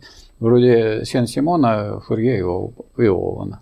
Ленин доволен вашим ответом. Ленин э, давно уже на эти вопросы ответил. Нет, нет, я имею в виду Ленина вопрос. Это Ленин вам задал вопрос? Ленин 317. Нет, это, наверное, это девушка Лена. Да. Ну, может Ленин быть. вопрос. Ленин. У меня э, дочку зовут Лена, поэтому я иногда про себя могу говорить, я Ленин, папа. То я могу также точно с вами разговаривать. Вы Ленин там какой-то 17? 317. 317, а я Ленин папа. А еще у моей э, жены есть сестра Лена, и она как-то э, и тещу мою зовут Лена, Елена Ивановна. И вот э, было одно празднество, связанное с юбилеем революции. И туда, значит, пошла вот эта Группа Лен. э, группа сестра, которая, так сказать, Лена ее зовут. И она, а тетя у нее, значит, Елена Ивановна, моя теща. Вот она приходит туда, а ее не пускают. Говорит, я тетя Ленина племянница. И охрана говорит, Ленина! И сразу пропустили. Я тетина Ленина племянница. Она ничего не, не испортила. Ну, а я па- Ленин папа, потому что у меня есть Лена, дочка. Так что я тоже могу так же писать, но обычно я это не пользуюсь. Это я вот в связи с это в порядке, так сказать, дружбы э, Алаверды. Вопрос от Тимирбаева. В СССР была возможность, что из ЦК партии организация, которая делегировала работника, могла его отозвать, если он плохо работал. А были такие Как, примеры? как, как, как, как? ЦК партии? В СССР была возможность, что из ЦК партии организация, которая делегировала работника, могла его отозвать, если он плохо работал. Ничего не понимаю. Какая, какого работника куда делегировал? Не знаю. ЦК Как- партии. Как написано, так и Ну, читаю. написано белиберда какая-то. Центральный комитет никого никуда не делегирует. И никого ниоткуда не отзывает. Потому что Центральный комитет – это орган, который между съездами руководит работой коммунистической партии. Никакими такими э, полномочиями кого-то куда-то делегировать и откуда-то чего-то отзывать нет. Поэтому то, что вы написали, ну, я не хочу называть бредом, но это безграмотное совершенно писание. И вопрос у вас безграмотный, и на него ответ другой дать нельзя. Вопрос от Сергея Кожухова. Есть ли снижение цены сокращения рабочего дня с увеличением свободного времени в Северной Корее? Я думаю, что тогда, когда они под угрозой ядерного уничтожения находятся, им не до этого самого снижения. Не надо забывать о внешнем окружении. Им приходится создавать новые средства доставки ядерного оружия. Это и как наши специалисты военные говорят, это самый дешевый способ защититься от той угрозы, которая перед ними стоит. У них ведь население сравнительно небольшое, 30 миллионов, но и не маленькая, 30 миллионов. Очень грамотные, очень организованные, очень дисциплинированные, очень э, подготовленные люди, но им об этом забывать нельзя, поэтому что вы от них хотите еще? Вопрос от Анны. Так, это пожелание. Не вопрос, а пожелание от Анны. Здоровья вам и привет от итальянских коммунистов. Перевожу ваши лекции по науке логики Гегеля. Вам равных на территории Италии пока нет. С ума сойти. Я Вот. очень рад. Спасибо вам большое за такой большой труд и очень важный. Я думаю, что этот труд важный, потому что у нас задача интернациональная. Нам диалектика Гегеля нужна не ради диалектики и не ради установления контактов, а ради того, чтобы во всех странах, так сказать, марксизм э, креп. А марксизм не может быть крепким без диалектики. Вопроса «Рискни». Михаил Васильевич, в чем заключается основная борьба личной свободы и социальной справедливости? Чего, чего? Повторите, пожалуйста. В Очень чем сложно. заключается основная борьба личной свободы и социальной справедливости? Первый раз слышу, то, чтобы э, социальная борьба боролась с социальной справедливостью. А а- обычно борются люди. А если люди не борются, то какие-то явления общественные, чтобы просто одно общественное явление боролось с другим, это выдумка автора вопроса. А поскольку это выдумка автора вопроса, ну, я могу просто эту выдумку прокомментировать и отметить, что эта выдумка ничего общего с наукой не имеет. А так сказать, сам вопрос так сказать, не имеет ответа, потому что у него так сказать, неправильная постановка. Вопрос от доктора Манхэттена. Насколько коммунистическая партия Китая соответствует духу ленинизма, хотя бы по ключевым вопросам? Но я думаю, что коммунистическая партия Китая, когда у нас было предательство, и когда у нас отказалась партия от... Хотя, это была партия, как бы руководящая в мировом коммунистическом движении, и выбросила диктатуру пролетариата, то прозвучал громкий голос Мао Цзэдуна и товарищей, которые стояли на позициях диктатуры пролетариата. Поэтому они эту мысль не бросили, не выбросили, у них это в Конституции записано, государство как диктатура пролетариата. Поэтому у них главное в марксизме соблюдено. А у нас, к сожалению, это, так сказать, не удержалось, и все те, кто в этом, к этому причастны, это предатели дела социализма и коммунизма и марксизма. Вопрос от Анатолия Александровича. Если Россия и дальше будет сотрудничать с Китаем, не станет ли она в дальнейшем его сырьевым придатком, как страна с более слабой экономикой поглощается страной с более сильной экономикой? Я думаю, что то, что вы э, написали, особенно в конце, говорит о том, что вы не учитываете э, характер вообще государства. Если это государство империалистическое, тогда так, как вы написали. Конечно, обязательно. Если бы Китай был империалистической страной, то он обязательно поглотил бы такую страну, как Россия. А если Китай это социалистическая страна, то ему совершенно нет никакой нужды поглощать такую страну, как Россия, но он нуждается в таком союзнике, как Россия. Так что это совсем другой вопрос. Поэтому, если вы хотите говорить о союзе разных государств, то нужно, по крайней мере, принимать во внимание – тот политический и экономический режим, который есть в этих государствах. А если вы на это не обращаете внимания, то тогда, какой бы я вам ответ ни дал, это не имеет никакого смысла. Вопрос от Доброго. Большевики и партия коммунистов боролись с религией, а конфессии тем временем никуда не девались, и служители различных культов также существовали в народе. Что это за борьба была такая? Ну, вы же сами объяснили, это борьба с религией, а не с конфессиями не с церквями и не с крестами, а борьба с религией. А как бороться с религией? С религией нельзя бороться принуждением, с религией надо бороться просвещением. Боролись, у нас гигантские шаги сделаны в просвещении народа. У нас религиозность в значительной мере исчезла и уменьшилась до так сказать, некой, так сказать, воззрений очень пожилых людей. А сейчас, когда опять-таки жизнь ухудшилась, и когда только Бог может, может вас спасти, поскольку вы сами не боретесь и не э, завоевываете себе какие-то права, то опять религия стала возникать. Поэтому вы неправильно картину рисуете. Никто не боролся с э, конфессиями. Э, конфессии – это некие разные виды религий. Зачем мы с этими разными видами будем бороться? А с религией, которая, между прочим, является тоже одной из форм познания постижение мира, как пишет Гегель, потому что она фантастическое отражение мира, то есть отражение мира как э, нынешних наших проблем, материальных проблем, как проблем, э, живущих на небесах. Поэтому она тоже одна из форм. Поэтому, скажем, читать Библию полезно. Там много, так сказать, содержится исторических фактов и достаточно мудрых мыслей.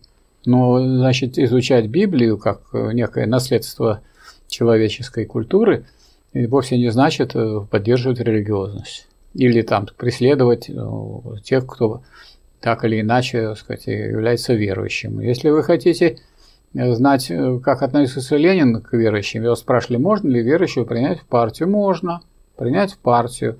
Если он на этом, так сказать, не, не выпирает этот вопрос о Боге, на первое место не выставляет, а на первое место ставит общую борьбу за общие интересы.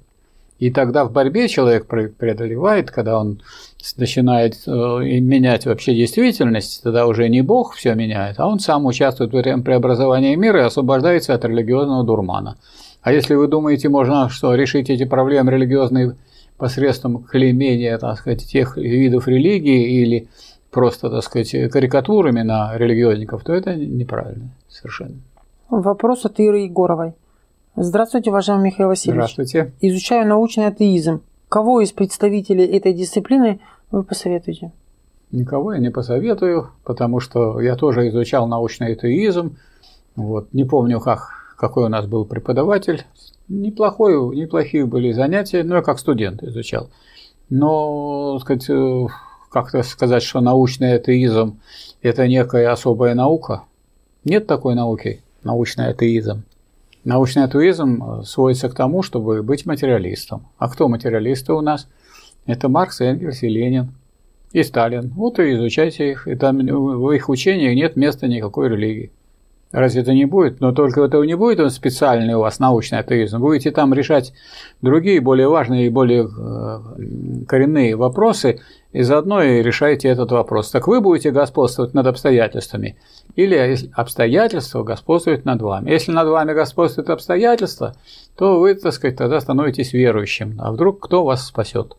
Ну, кто-то должен вас спасти, а поскольку вы никак не можете изменить мир, то только Господь Бог может его изменить, и вы, так сказать, все, так сказать, на все воля Божья.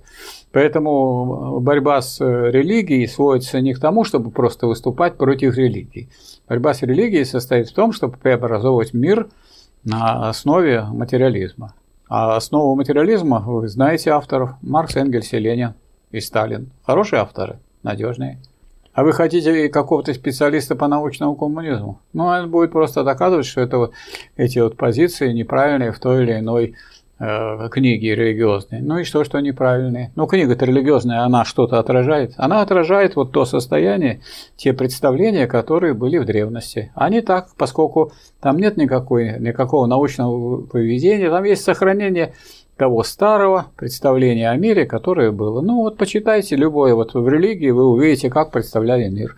Вроде Бог все создал, а потом оказывается, что есть дьявол. А как же так, как дьявол, как Бог попустительствовал тому, чтобы появился дьявол? Я с одной вот очень молодой девушкой, которая ездила на какой-то конгресс религиозный, беседовала, говоря, ну как вот получилось, что вот, э, вот появился Дьявол. Откуда он взялся? Что, вот он создал его Бог, что ли? Нет, это, говорит, падший ангел. Ну что за кадровая политика какая, что э, ангел падший? Что же это такое? Набрал. А потом вот этот Петр три раза изменил Христу. Это ради порядок. За одну ночь. Там пока что-то петухи кричали, три раза он изменил. Это что отражает? Да отражает то, что есть в жизни. Вот то, что есть в жизни, это отражает. Никакой тут Бог ничего изменить не может. Вот поэтому, поэтому то, что в жизни есть изменники, значит, они есть и в религии отражаются. И это хорошо, что хоть отражается. А иначе религия бы приукрашивала мир. Она его не приукрашивает. Что даже Бог не мог справиться с тем, чтобы кто-нибудь ему не изменил. Христу изменил он там три раза, Петр, а этот самый а дьявол оказался кто? Падший ангел. А кто такой Хрущев. Это уже падший ангел. Его сделали первым секретарем, а он взял и изменником оказался рабочему классу. А вы ему верили. Не надо верить, потому что надо знать. Не надо брать на веру. Тот, кто верит, тот, тот кто в экономике, как писал Ленин, кто в экономике или в политике верит на слово, тот круглый дурак. Мне это не понравилось. Я читаю дальше.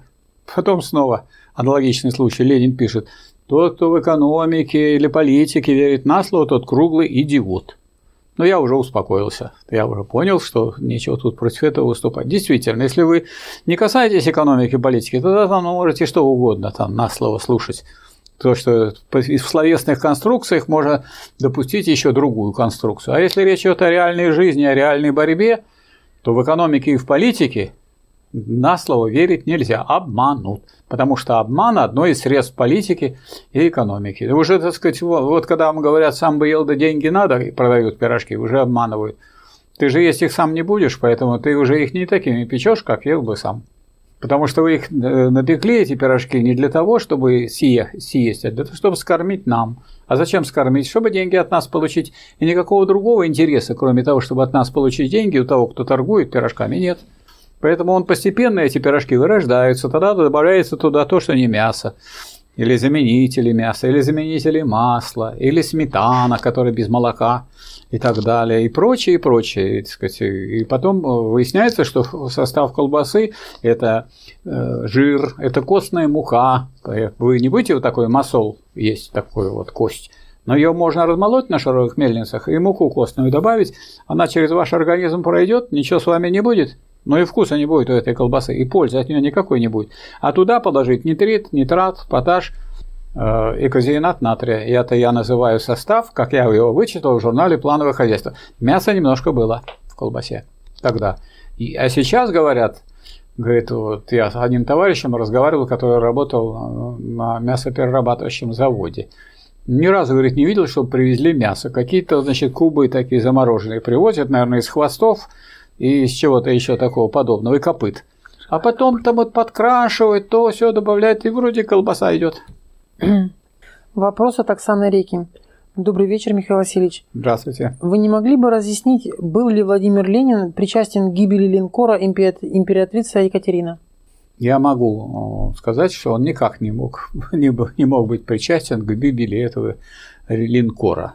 Никаких свидетельств э, в тех данных, которые э, даются э, в полном собрании сочинения, а его издавали сказать, по всяким разным событиям, имеются комментарии, примечания и так далее. Откуда вы такую, так сказать, мысль? А он не причастен ли Ленин к движению планеты Марс?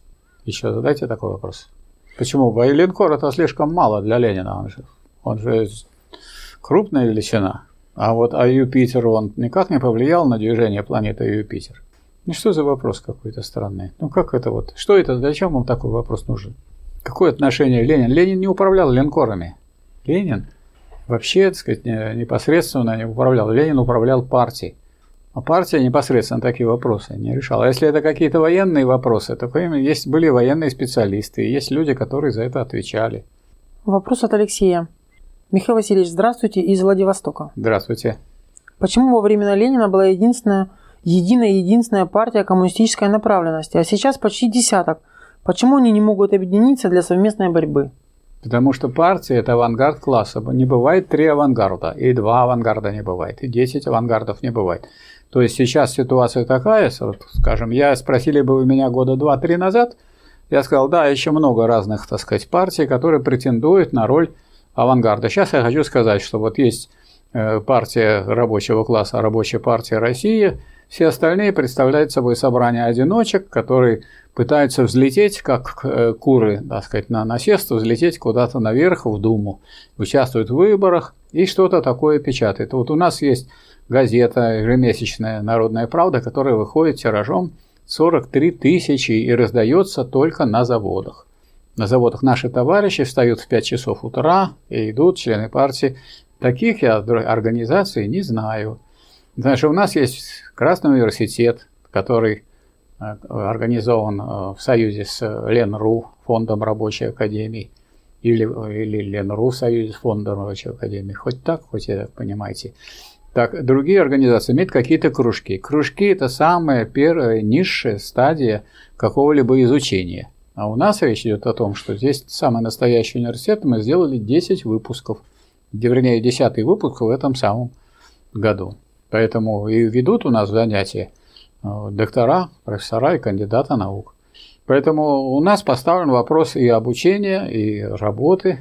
Мы в течение 30 лет раз Э, два раза в год проводим э, собрание Российского комитета рабочих, куда съезжаются действующие рабочие, которые так или иначе ведут борьбу. Никакой другой организации, эти, эти наши заседания открыты. Открыты в каком смысле? Если человека пять человек делегировало рабочих других, он становится делегатом Российского комитета рабочих.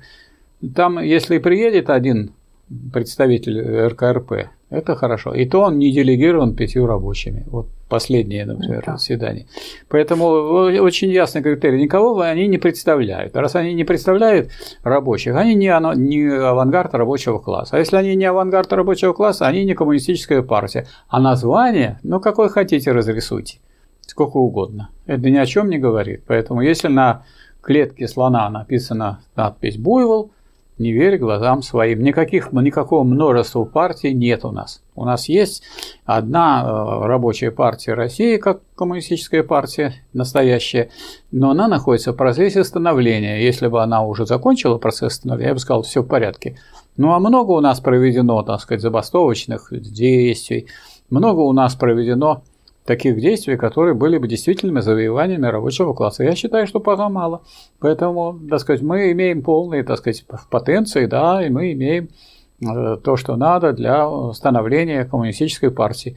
Но этот процесс не завершен. Вопрос от самбо-авиатора. Добрый день, Михаил Васильевич.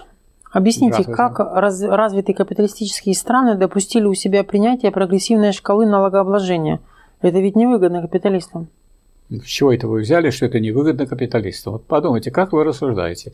Разве это капиталистические страны допустили у себя? Они не допустили, а организовали. Но если капиталисты хотят, чтобы у них капитал рос, что они должны сделать? Они должны использовать систему государственного регулирования. Чтобы использовать систему государственного регулирования экономики, это новое слово в развитии капитализма, новое слово. Теорию государственного регулирования экономики разработал известный английский экономист лорд Джон Мейнард Кейнс. Вот он и советовал, так сказать, использовать государственное регулирование. Тогда все капиталисты будут получать больший капитал. Вот, э, э, оно регулирует норму процента, оно регулирует э, там, организацию работников и так далее. То есть разные формы воздействия, в том числе финансовые воздействия на ход хозяйственных процессов. Значит, что такое прогрессивная шкала налогообложения? Брать с тех, кто больше получает прибыли, брать больший процент. Вот и все. Вот это в разных странах ну, вот шкала такая, она э, где 20%, где 30%, вот в 33% в Соединенных Штатах Америки, что плохая страна, плохой капитализм в Соединенных Штатах, а у нас 20, и то недавно стало, а то было совсем маленький процент. То есть у нас, э, у нас, скажем, вот две ступеньки во всей шкале.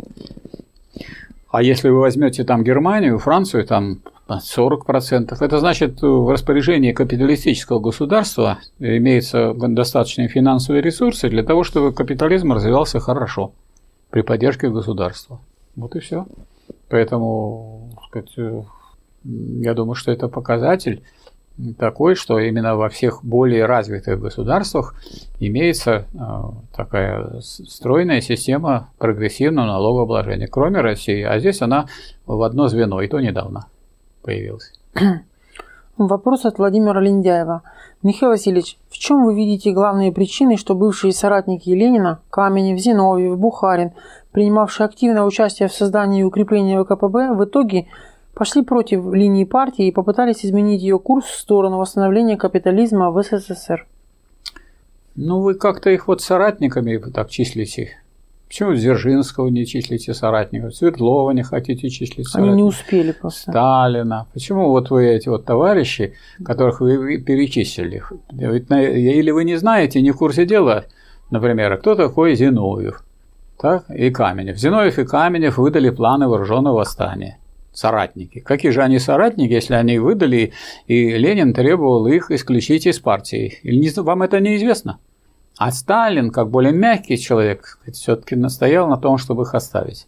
Но дальше получилось следующее. Как только состоялась социалистическая революция, Каменева сделали председателем Центрального исполнительного комитета. И этот Каменев стал, этот соратник, который только что выдавал еще революцию, а теперь оказался, можно сказать, первым лицом в государстве. Ленин-то председатель правительства, а это председатель в ЦИК, Всероссийского Центрального исполнительного Недолго. комитета. Недолго, потому что он Месяц. сразу стал выступать за однородное социалистическое правительство, то есть за союз, за сдачу позиций меньшевикам и эсерам, врагам по существу. Это эти враги, если они не соображали, такие как Каменев и Зиновьев, то Ленин-то понимал, что они будут скоро вести гражданскую войну с ними. Что если такое различие сказать, между большевиками и меньшевиками, что одни тянут буржуазную сторону, а другие тянут рабочую сторону. И Ленин потребовал, чтобы его срочно изгнали из этих самых председателей в ЦИК, и тогда председателем в ЦИК был назначен другой человек. Так почему же вы говорите, что это соратники? Кто у вас там еще соратники? Может, Троцкий? Бухарин. Бухарин, про которого Ленин писал еще в государстве революции, когда он разбирал вот, э, и писал э, книгу э, марксизма государства, у него тут конспект писал и говорил, что вот Бухарин написал, что вот рабочий класс, когда победит, он вобьет осиновый кол в могилу государства. А какое государство будет отмирать? Государство диктатуры пролетариата. И можно того человека, который хочет вбить осиновый кол в могилу диктатуры пролетариата, считать соратником Ленина. А Ленин был сторонником диктатуры пролетариата. Как у вас язык-то повернулся, говорит, что он соратник. Это раз. Во-вторых, вы письма Ленина последние читали, он там всех перебирает. Кто мало-мальски, так сказать, вот близкие. Зиновьев и Каменов вообще там не называет. То есть он вообще их, так сказать, в соратниках не числит. И говорит, что, допустим, Пятаков э, хватает администраторским увлечением э, к делу. Э, Троцкий не большевизм, не большевизм. И всем даны политические оценки, кроме Сталина. А Сталин просто групп несколько. А в отношении Бухарина что написано? Что он никогда не учился и никогда не понимал вполне диалектики. Поэтому его теоретические воззрения с очень большим сомнением могут быть отнесены к вполне марксистским. Но человек никогда не учился, никогда не понимал вполне диалектики. Его теоретические воззрения с очень большим сомнением могут быть отнесены к вполне марксистским. Вы или этого не знаете – ну и тогда вы, так сказать, просто некомпетентны. Или это знаете и сознательно, или умышленно его называете соратником. И есть еще другие люди, более яркие, чем вы, которые говорят, это Ленинская гвардия. И гвардия там, там ни Свердлова нет в этой гвардии, ни Сталина в этой гвардии нет, ни Дзержинского. А вот в этой гвардии все люди путаники вечные, с которыми пришлось в конце концов расстаться, и в конце концов э, партия с ними рассталась как врагами партии, врагами диктатуры пролетариата. И почему это вы на этом основании называете их соратниками Ленина? Ленин же не, не, сказать, не в какой-то организации был военной, он был это не ради была, это была партия. А в партии это разные люди. Они на одном этапе стояли, еще выступали и придерживались диктатуры пролетариата. Когда они перестали придерживаться, их выгнали. На какое основание их называть поэтому соратниками? Вот соратниками называть изменников нельзя. А вы изменников называйте соратниками. А вы кто такой? Не знаю. Вопрос от Кирилла Левенкова. Здравствуйте, Михаил Васильевич. Право есть возведенное в закон воля господствующего класса. Как определить волю и ее классовый характер у Ленина, Хрущева и Путина? Ну, я думаю, что очень легко. Если вы возьмете Ленина, Ленин, так сказать, наиболее последовательный представитель интересов рабочего класса. Воля его вытекает из интересов рабочего класса. Так, у Хрущева это воля изменника делу рабочего класса, врага диктатуры пролетариата. А у Путина это воля человека, который непосредственно изменником не был, и, сказать, и даже одно время был коммунистом, и билет свой не бросил. Ну, конечно, он сейчас не стоит на позициях э, марксизма и коммунизма, но он, по крайней мере, не, не относился к как э, сонму предателей, которые чего-то предали. Поэтому хуже, чем предателя, никого нет. Поэтому Путин ну, является руководителем буржуазного государства, делает то, что в интересах буржуазного государства, защищает интересы этого буржуазного государства и сохраняет его в данный момент или участвует в сохранении его от фашизма. Ну и на этом ему спасибо. А требовать от Путина, чтобы он был руководителем коммунистической партии, я думаю, было бы чрезмерно. Вы что хотите, чтобы Путин стал коммунистом? Ну, не станет он. Почему вы думаете? Это не его стезя.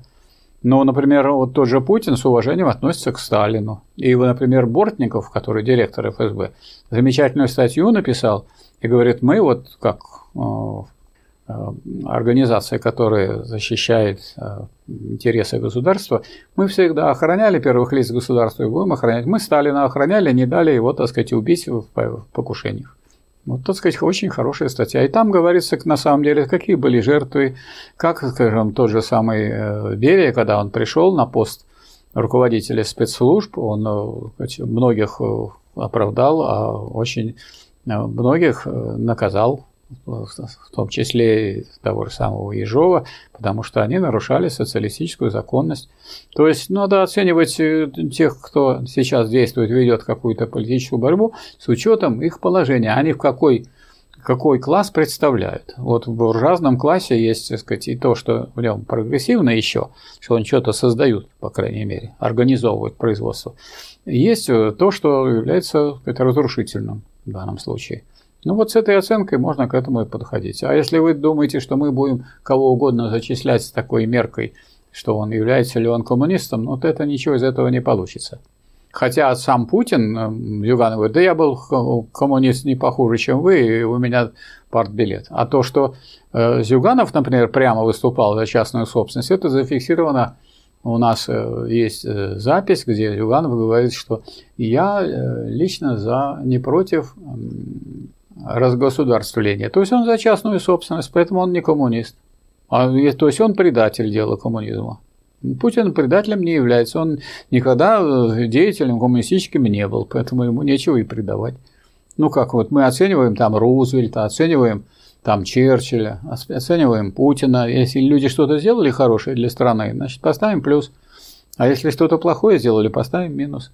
Но почему-то мерить всех по принципу коммунист, не коммунист, я думаю, это шкала недостаточная. Надо классовый анализ проводить и оценивать людей, которые представляют интересы класса, как всякий класс там, и та же самая буржуазия, она что-то делает созидательное, а что-то разрушительное. Вопрос от Николая. Финансовый капитал какой страны установил фашистскую диктатуру в Испании в 30-х годах прошлого века?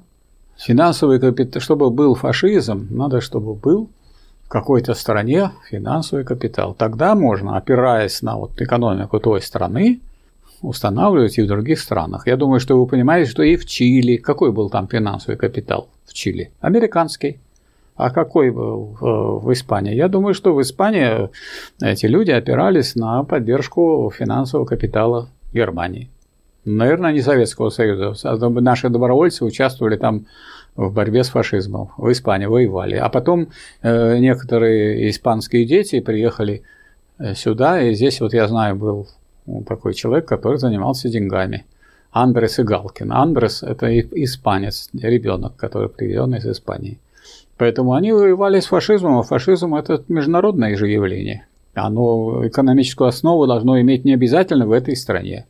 Дальше, если оно есть, какая-то экономическая основа, значит, оно на него опирается. Отсюда вытекают эти соответствующие идеи. А идеи могут распространяться и шире. Не так далеко от Германии до Испании. Это да. Вопрос от анонима. В условиях товарного хозяйства абстрактный человеческий труд создает стоимость. А что же этим трудом создается при коммунизме? Ничего этим трудом не создается, нет абстрактного труда при коммунизме. Вы же говорите, в условиях товарного хозяйства абстрактно человеческий труд. Правильно говорите, начало у вас очень правильное.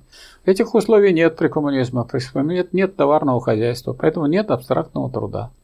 А есть труд, как труд э, непосредственно общественный. И он, э, этот непосредственно общественный труд в конкретной форме в разных отраслях создает разные продукты. Вот и все. Нет такой задачи просто увеличивать какой-то труд. Вообще задачу, если там есть задача увеличения стоимости, потому что прибавочная стоимость – это стоимость, здесь такой задачи просто не существует в социалистической экономике. У нас тут другая задача – экономить общественный труд, а вовсе не его увеличивать. Экономить. А где его надо экономить? Во всей экономике. Вот если мы, скажем, делаем, производим машину, какой-нибудь станок или экскаватор, или землеройную какую-то технику. Надо посмотреть, сколько затрачено труда на ее производство и сколько в народном хозяйстве будет получена экономия. И это количество зависит. Если у вас одна машина, можно ее не производить. Если их тысяча, это уже очень много экономии. 10 тысяч, 20 тысяч, 30 тысяч, вот посчитайте экономию, вычтите из нее затраты на производство и обслуживание этой техники в течение цикла жизни, и вы получите тот результат, который вот рассматривается в коммунистической экономике, в социалистической экономике. Это называется потребительно-стоимостной подход к организации хозяйства. Смотрите работы Ельмеева, Долгова, и я в этом участвовал тоже. В том числе выбор нового курса, издательство «Мысль», 91 год – 50 тысяч экземпляров, или э, «Уроки и перспективы социализма в России 1997 к 80-летию советской власти. Там об этом написано. А вы э, э, хотите, правильно говорите, что вот это вот была товарная экономика, а применяете эти категории товарного хозяйства к нетоварной экономике, к непосредственно общественному производству. Это недопустимо. Это неверно. Вопрос от доктора Манхэттена. Какая теоретическая основа коммунистов из КНДР? Насколько она в духе ленинизма? Она в духе диалектического материализма и исторического материализма. Подчеркивается преобразующая роль человека. Особо подчеркивается преобразующая роль человека, что, вот скажем, у Маркса написано, что человек есть продукт обстоятельства воспитания. Где это написано? В тезисах о Фейербахе. Но и сам этот воспитатель должен быть воспитан, пишет Маркс. Вот они вот товарищи из Кореи на том, что этот воспитатель должен быть воспитан, они на этом они преобразовывают жизнь, там очень сильно преобразована жизнь. Конечно, в Северной Корее не такая плохая жизнь, как в Южной Корее. Замечательная там жизнь, и замечательно развивается народ. И замечательный уровень науки, техники, технологий, культуры, спорта и прочее. Вот. А что касается, что касается того, как э, действовать в этом плане, э, в плане сказать, развития, то, конечно, надо исходить из э, позиции диалектического материализма. воспитатель сам должен быть воспитан. И вот эта мысль Маркса, что человек влияет на природу, она вот очень поддерживается в работах э, Киммерсона.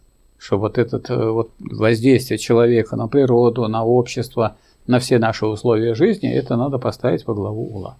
То есть преобразующий характер деятельности человека, партии, государства и рабочего класса – это такой важный момент диалектического и исторического материализма, больше исторического материализма. Вот это, это нужное и важное, и дальнейшее развитие марксизма в этом состоит. Вопрос от Виталия. Здравствуйте, Михаил Васильевич. Расскажите, пожалуйста, в чем отличие понятий национал-шовинизм и фашизм? Я не знаю, что такое национал-шовинизм. Первый раз встретил вот в вашем вопросе. Есть, например, шовинизм. Это национальная ненависть. А что такое национал-шовинизм? Убей меня, не знаю. А фашизм? Ну, если вы берете национальную ненависть, это, это вопрос об отношении одних людей к людям другого, другой национальности или другой нации. Ну а фашизм это более комплексное явление. Это же это идеология и политика крупной империалистической буржуазии, которая состоит в том, чтобы так сказать, ликвидировать демократические формы и обеспечивать прямое непосредственное господство финансового капитала. Это открытая террористическая диктатура наиболее реакционных, наиболее шовинистических элементов финансового капитала. Элементы шовинистические, но не сводятся к шовинизму, но кто как к ненависти. Мало ли что кто-то кого-то ненавидит. Ну, ненавидит и живет с этим. Так и тут не просто ненавидит. Фашизм же уничтожает, убивает, сжигает. Что вы не знаете, что сжигали в топках, в газовых печах или просто душили газом в газовых камерах. Ну, разве можно это ставить на... Придумали какой-то национал-шовинизм. Никакого шовинизма, кроме национал, не бывает.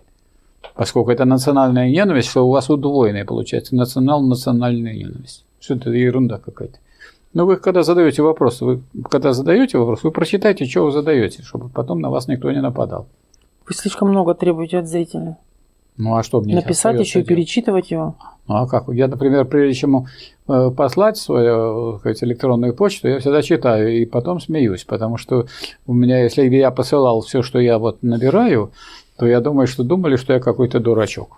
Ну, зритель про это не переживает, он быстрее, главное, нажать А я переживаю, потому отправить. что я... Потому и смотрит что, на реакцию. Потому что люди от меня, если получают, то они удивились бы, если бы какая-нибудь галиматья от меня пришла. А она от меня, думаете, она ко мне не, при, не, не набирается? Там бывает так наберешь, что бывает, если такое пошло, это ужас вообще. Там. надо просчитывать и поправлять.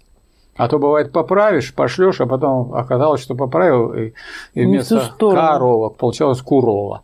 Ну, да, ну, буду думать, ну Михаил Васильевич, да, да, ну и национал-шовинизм. Видно, доктор наук, доктор профессор, наук, профессор. Да, написал, да, да, молодец. Сопредседатель. И так далее. И так далее и подобное, да. да. Прочее, там, прочее, не то, и прочее. И Смешно получается. Да, однозначно.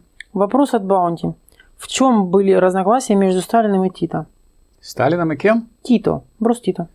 А дело в том, что Тито, так сказать, решил, что будет другой социализм, по-другому понимаемый.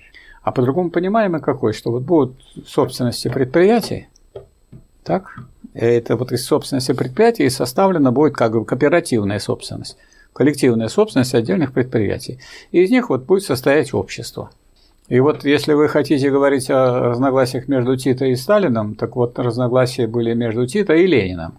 Не в том смысле, что Ленин тут был, а просто Сталин проводил ленинскую политику, а Ленин говорил, что всякое прямое, или косвенное узаконение собственности рабочих отдельной фабрики на их особое производство было бы областническим анархосиндикализмом, а не коммунизмом. Поэтому взгляды, так сказать, вот э, партии, которую возглавлял Тита, они разошлись с взглядами коммунистической партии. Поэтому, а поскольку руководителем коммунистической партии был Сталин, то они разошлись и со взглядами Сталина, потому что Сталин защищал ленинские позиции. Это не он сформулировал то, что я сейчас процитировал, а Ленин. Но Сталин был последовательным, как он сказал, я был ученик Ленина, он был верным учеником.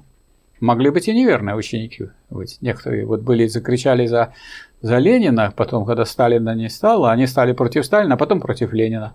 Поэтому это просто подхалимы и какие-то карьеристы, которые что угодно будут повторять, лишь бы продвинуться по службе наверх.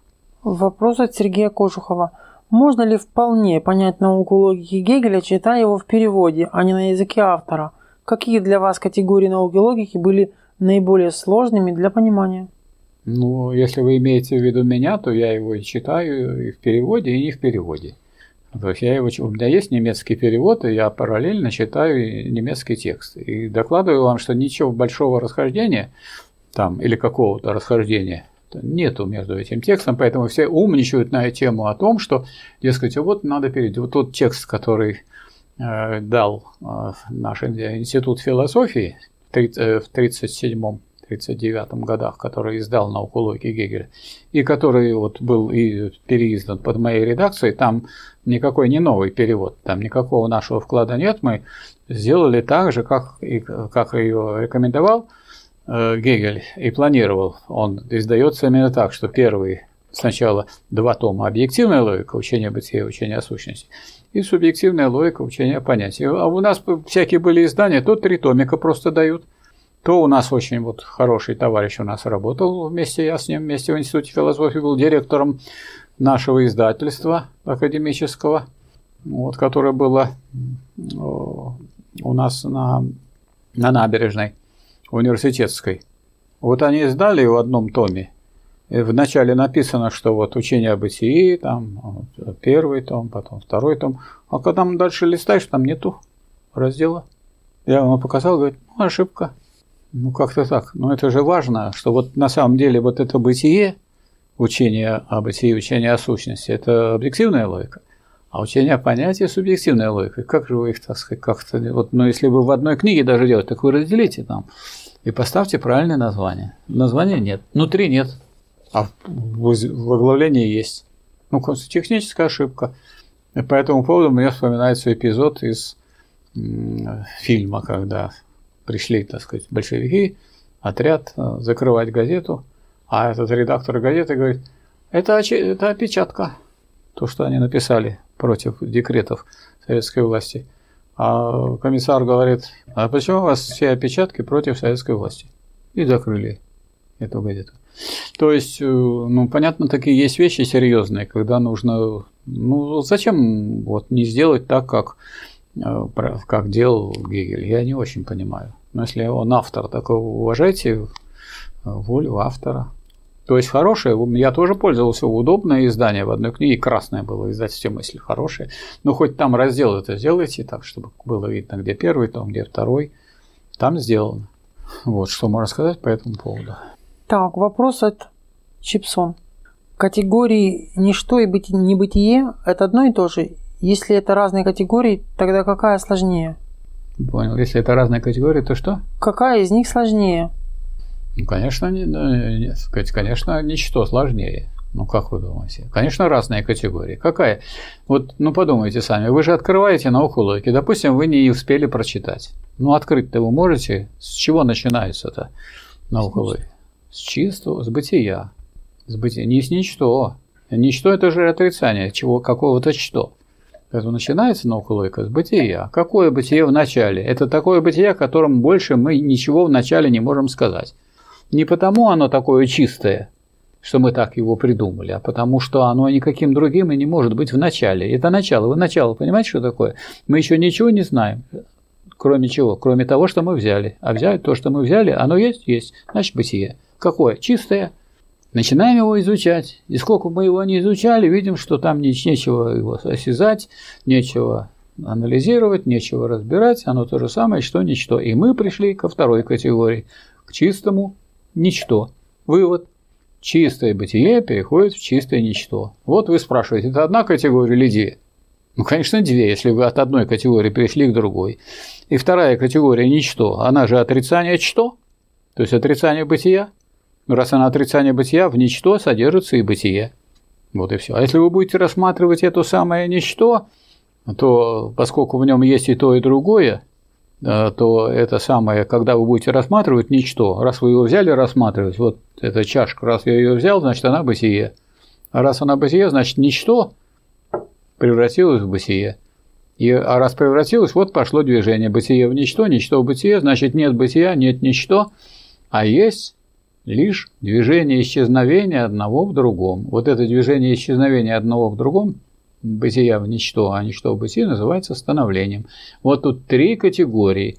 Самая простая категория, самая первая, естественно. Вы начинаете с, с того, что знаете про эту категорию только то, что оно есть. Больше ничего вы не знаете. Хоть вы меня возьмете, хоть я вас возьму. Если я вас вот не вижу, не знаю, там у вас есть какой-то ник и так далее, вот я, если вас взял, вы ничто. Но вот после того, как вы это написали, вы уже не, не просто бытие, а вы определенное бытие, да еще и наличное. А если я беру просто бытие, значит оно то же самое, что ничто, и я перехожу к ничто. Поэтому есть бытие, есть категория ничто, которая включает в себя бытие, а есть категория становления, то есть движение исчезновения бытия, ничто и ничто в бытии, которая есть первая диалектическая категория. А эти категории, вот эти бытия и ничто, не диалектические еще. Почему они не диалектические? А нет еще здесь противоположности, нет противоречия. А вот эта вот категория становления содержит в себе два противоположных движения. Переход бытия в ничто и переход ничто в бытие. Раз она содержит в себе противоположные движения, это она содержит все противоречия. Раз она содержит все противоречия, такие категории мы называем диалектическими, а не такими, которые находятся в книге про диалектику.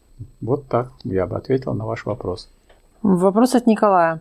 Михаил Васильевич, для того, чтобы хорошо разбираться в теме социализма и коммунизма, какие нужно прочитать книги и с чего следует начать? Если вы хотите хорошо разбираться в теме социализма и коммунизма, надо прочитать Ленина, то, что он написал. Начать надо с работы самой первой. А какая самая первая работа у Ленина, посвященная капитализму? В третьем томе работы. Третий том посвящен капитализму в России. Вы же, наверное, хотите коммунизм в России отличать. Ну вот есть вот, то есть обрисован капитализм в России.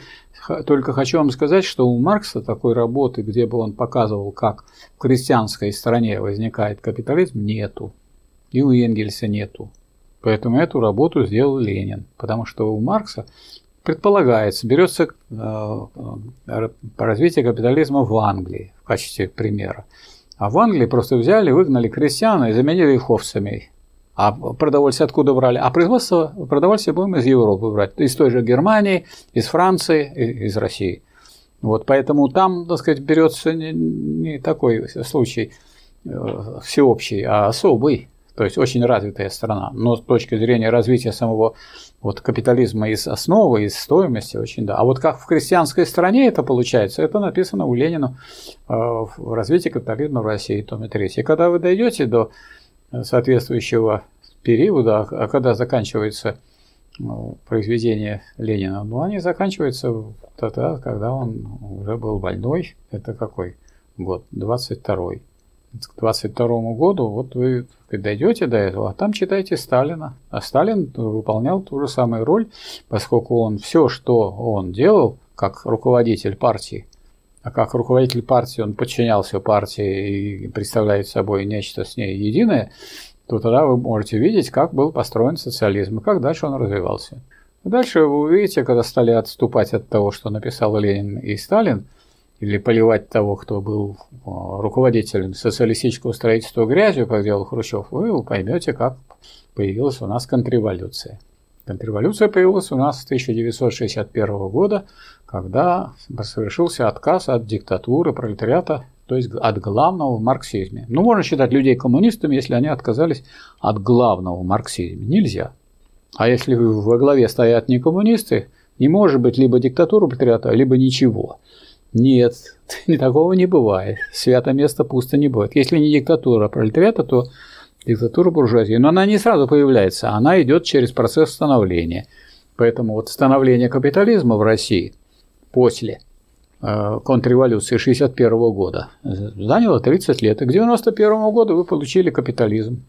А до этого был переходный период от чего? От социализма назад к капитализму. Вопрос от Элдерса Скролла. Нормально ли в Рабочей партии России принимают несовершеннолетних? Отправил сообщение о принятии меня в партию 16 лет. Алексей. Не принимает? Нет, он спрашивает, нормально ли в РПР принимают несовершеннолетних. В Отправил РПР, сообщение. В РПР не записано это в уставе, ни то, ни другое. Поэтому все надо пообстоять. Может быть, вы с 16 лет, а вы с 13 работаете рабочим. Или с 12. Может, вы э, занимаетесь э, промышленным трудом на заводе Мы не знаем, то есть надо, вот вы должны написать автобиографию. Принимаем мы так, значит, человек пишет заявление. В заявлении он обязательно пишет, что он обязуется пройти обучение в Красном университете. Это не значит, что он обязательно сначала должен пройти, но обязательство такое он должен взять. Если он э, сказать, станет членом партии и пройдет это обучение. Вот, он не должен сказать, об этом забывать. Второе, значит, мы смотрим, конечно, социальное положение, что человек знает, чем он располагает. И человек пишет автобиографию. Из этой биографии видно, какова его биография. Если она, биография у него такая, что он достаточно зрелый к этому подходит, э, и вдобавок мы учитываем, э, пишется она в свободной форме, если вы хотите убедить товарищей, членов партии, ленинградской организации, которые будут на собрании, или членов комитета, что вас надо принять, так и напишите соответствующую бумагу. То есть пишите в автобиографию. Заявле... Можете в заявлении писать. Это вот необходимо там, чтобы в Ленинградскую организацию Общественное объединение Рабочей партии России от такого-то, там свои координаты и так далее. Я значит, признаю программу, устав, обязуюсь выполнять и обязуюсь прочесть, пройти обучение в Красном университете. Но дальше-то вы то, что вы объясните, почему вы, будучи человеком молодым, э, считаете необходимым э, вступить, то есть покажите, что вы понимаете, что это такое – что вы считаете, что э, так сказать, и молодежь должна вступать в партию, а не только такие люди, как я, у которых уже борода. Потому что, потому что когда нужно будет где-то действовать, то надо будет не только советы давать, как вот я сейчас вам даю советы, а надо будет действовать, скажем, пойти рано встать, и, сказать, и э, в чем-то что-то тяжелое поднять, и так далее. А тут, конечно, кто, у кого-то болезни, да еще и возраст. Если это будет партия, значит, э, пожилых, э, это, в общем, неправильно. Большевики были более молодой партией, чем э, меньшевики. У меньшевиков там 28 лет, а у большевиков 25. Поэтому, а если вы хотите поднять эту планку еще там помоложе, ну хорошо, поскольку комсомола нет, то можно считать, что вот вы, может быть, какой-то молодежный отряд рабочей партии России, может быть, вы его и возглавите. Может, вы и напишите, я вот буду, так сказать, вот эти, над этим работать, чтобы молодежь сюда пришла, и мы своего рода были бы комсомолом, но по отношению к рабочей партии, в рабочей партии самой. Если вы признаете устав, если вы это вполне сознательно делаете, то по тем документам, которые нам посылают, это же не формальные документы. То есть в этих документах можно отразить, почему вас надо принять. После этого идет голосование. Если вы убедили членов партии, они проголосуют. А если вы их не убедили, кто виноват? А это во-первых. Во-вторых, никто вам не мешает делать то, что делают члены партии. Вы можете раздавать газеты, вы можете во всем участвовать. А через, там, допустим, год или два вы придете в партию. Если вы сейчас вот вас, допустим, вы подали и сказали, надо еще подождать. Хорошо, так вы подождать будете в борьбе или будете за воротами сидеть и плевать в потолок. Если вы будете бороться, то у вас будет дополнительный материал. Я вот тогда подавал, за это время я сделал за два года то-то и то-то в направлении деятельности. У нас же открытая деятельность, вся партия, она все, все открыто. Все освещается, и на, на Ленру освещается, и на канале фонда рабочего, и на сайтах написано. Вообще, а если вы думаете, что-то можно сейчас скрыть, то вы напрасно так думаете, от нашей службы федеральной безопасности ничего скрыть нельзя. Поэтому не надо таких наивных, глупых таких настроений питать. Поэтому это все вот э, то, что мы делаем – это связано с организацией больших масс людей. Если большие массы людей захотят сделать революцию, они ее сделают, никто им не помешает. Или как мне один товарищ говорил, вот сейчас придет пушка, она стрельнет, и все вы разбежитесь. Я говорю, когда тут будет не 100 человек сидеть э, или как проводить митинг, а, а будет э, миллион, то все пушки будут стрелять в другую сторону. Он сразу согласился и успокоился. Это же зависит от того, куда. Потому что люди, никто против народа не пойдет. Э, как в серьезных организациях. Ну, и не надо от них ничего скрыть. У нас ничего скрытного-то нету. Мы все, вот вы спрашиваете, я вам все отвечаю. Я сопредседатель идеологической комиссии. Какие у нас есть секреты? Мы за социалистическую революцию, мы за советскую власть. Что еще мы можем? Какую еще тайну вам выдать? Это не тайна. Это смысл деятельности партии рабочего класса. Да это и понятно вообще из этого смысла. Но мы отвоевали, так сказать, определенные все положения тем, что мы не выступаем против нашей страны, как страны. И вовсе не э, бежим э, в хвосте, э, виляя, так сказать, своим хвостиком за Соединенными Штатами Америки, как очень многие в нашей стране. Поэтому у нас есть люди, предатели вообще не только так сказать, рабочих, но и предатели вообще России, и предатели русского народа. Поэтому вот с ними разбираются. До нас руки не доходят. Вопрос от Владислава Басова. Здравствуйте, Михаил Васильевич. Здравствуйте. Как вам удалось, будучи математиком-экономистом, защитить докторскую по философии? Как вы освоили весь пласт необходимой информации и как разработали план обучения? Вот план обучения я не разрабатывал, честно скажу план обучения, вот он складывался. Но насчет того, чтобы я сначала сел, разработал план, а потом делал, потому что если бы меня спросили, э, кем я буду, вот если когда я был ребенком, меня спрашивали, кем Миша хочет стать, я сказал летчиком. Вот и все. Вот. Но когда я заканчивал школу, я решил стать физиком и провалил экзамен по физике. Вот вам и весь план. Поэтому раз я провалил по физике, а мне все-таки я на экзамене там спорил с экзаменатором, он сказал, ну ладно, я ставлю вам двойку, поступайте на матмех. А на матмех через месяц, в августе. Ну, я вот прорешал 1100 задач по математике и 600, 540 по физике, таких для экзаменационных за месяц. И пришел и сразу получил четверку по математике. Причем потому, что я уже вот попались мне две задачи, которые я решал. Поэтому ничего особенного от меня не требовалось. А четверка – это гарантированное поступление. Я сказать, на матмехе с удовольствием э, занимался и хочу и сразу понял, что сказать, математика ум в порядок приводит, это ничему не мешает, никаким перспективам не противодействует. Я занимался математикой, но когда дошли до капитала Маркса. Я к тому времени был секретарем комсомольской организации и командиром отряда на Целине, то есть занимался общественными проблемами, но как-то у меня получились некоторые споры с э, товарищами из партийного комитета, а я был наполовину, на полставки секретарем комсомольской организации. У нас больше, больше тысячи человек. Хотели говорить, давайте на ставку. Не, я говорю, ставку, вы потом будете говорить, что у нас деньги получаете. Не-не-не. Вот половина ставки, это, говорит, я дополнительно работаю и все. И после этого э, я когда начал изучать Маркса, я решил, что надо Маркса изучить, а не просто ходить на лекции и э, просто, так сказать, слушать, что там говорят. И когда я стал изучать Маркса, я на всех лекциях и на семинарских занятиях читал «Капитал». Приходит преподаватель, посмотрит, я читаю «Капитал». Ну, лекцию я просто туда не ходил, шел в библиотеку и читал это время. А на семинарских я был на семинарском, очень грозная преподаватель говорит, что вы читаете тут? А, «Капитал» и отходит. В итоге я два тома прочитал только на занятиях. Два тома. Ну, третий том по воскресеньям читал. А к Ленину меня, так сказать, привела деятельность нашего партийного комитета меня стали критиковать как секретаря комсомольской организации. Это у вас не по-ленински, то не по-ленински. Я так как разозлился, думаю, да изучу я вашего Ленина. И стал читать подряд.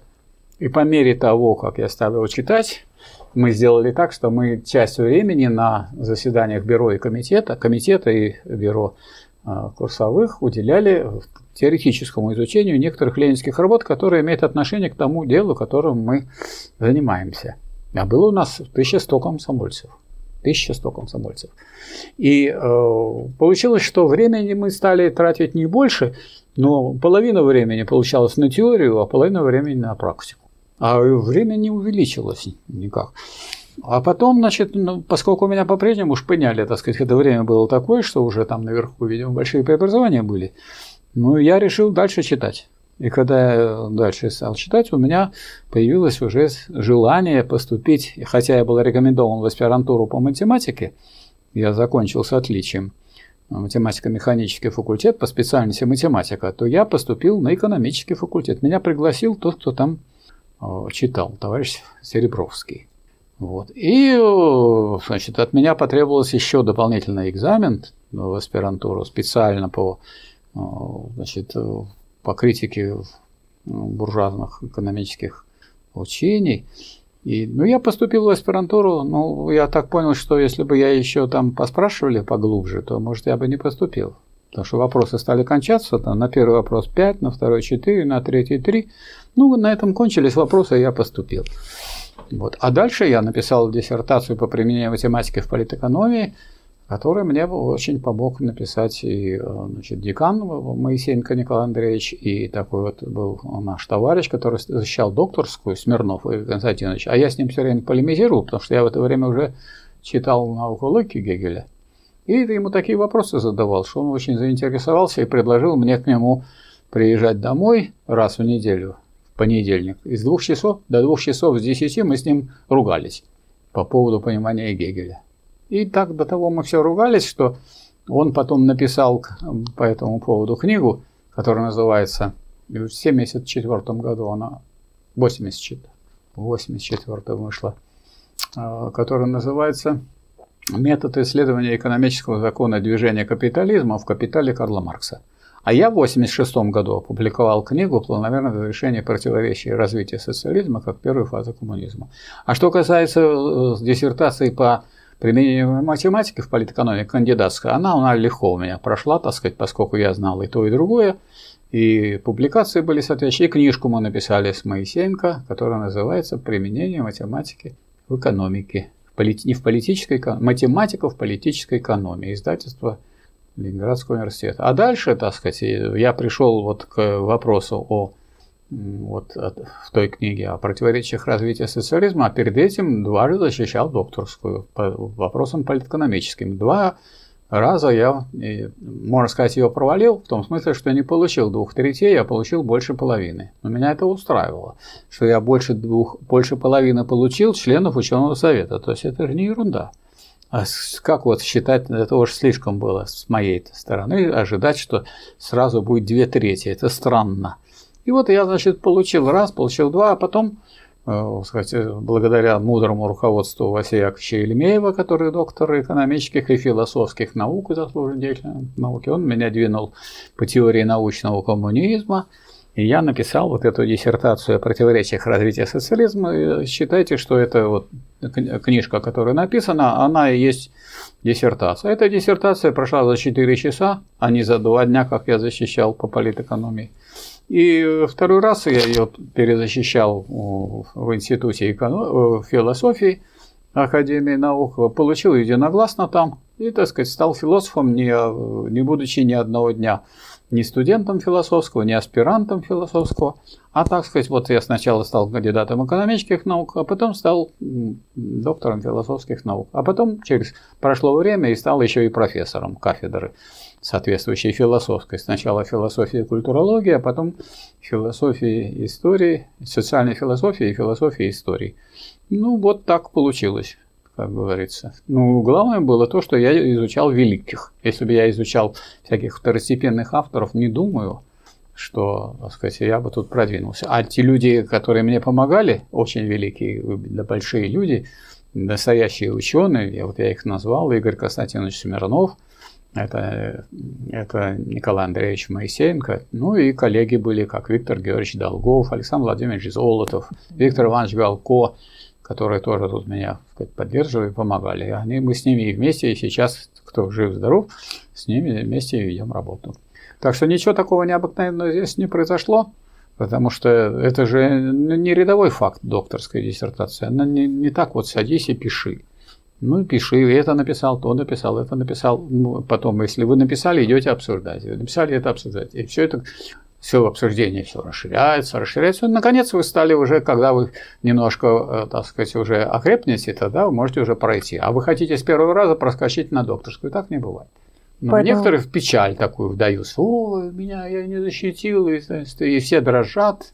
Ну, у меня работа прибавляется, так сказать, сторонников прибавляется. У меня было авторефератов там до сотни отзывов на автореферат. И отрицательные были половина, и половина положительная.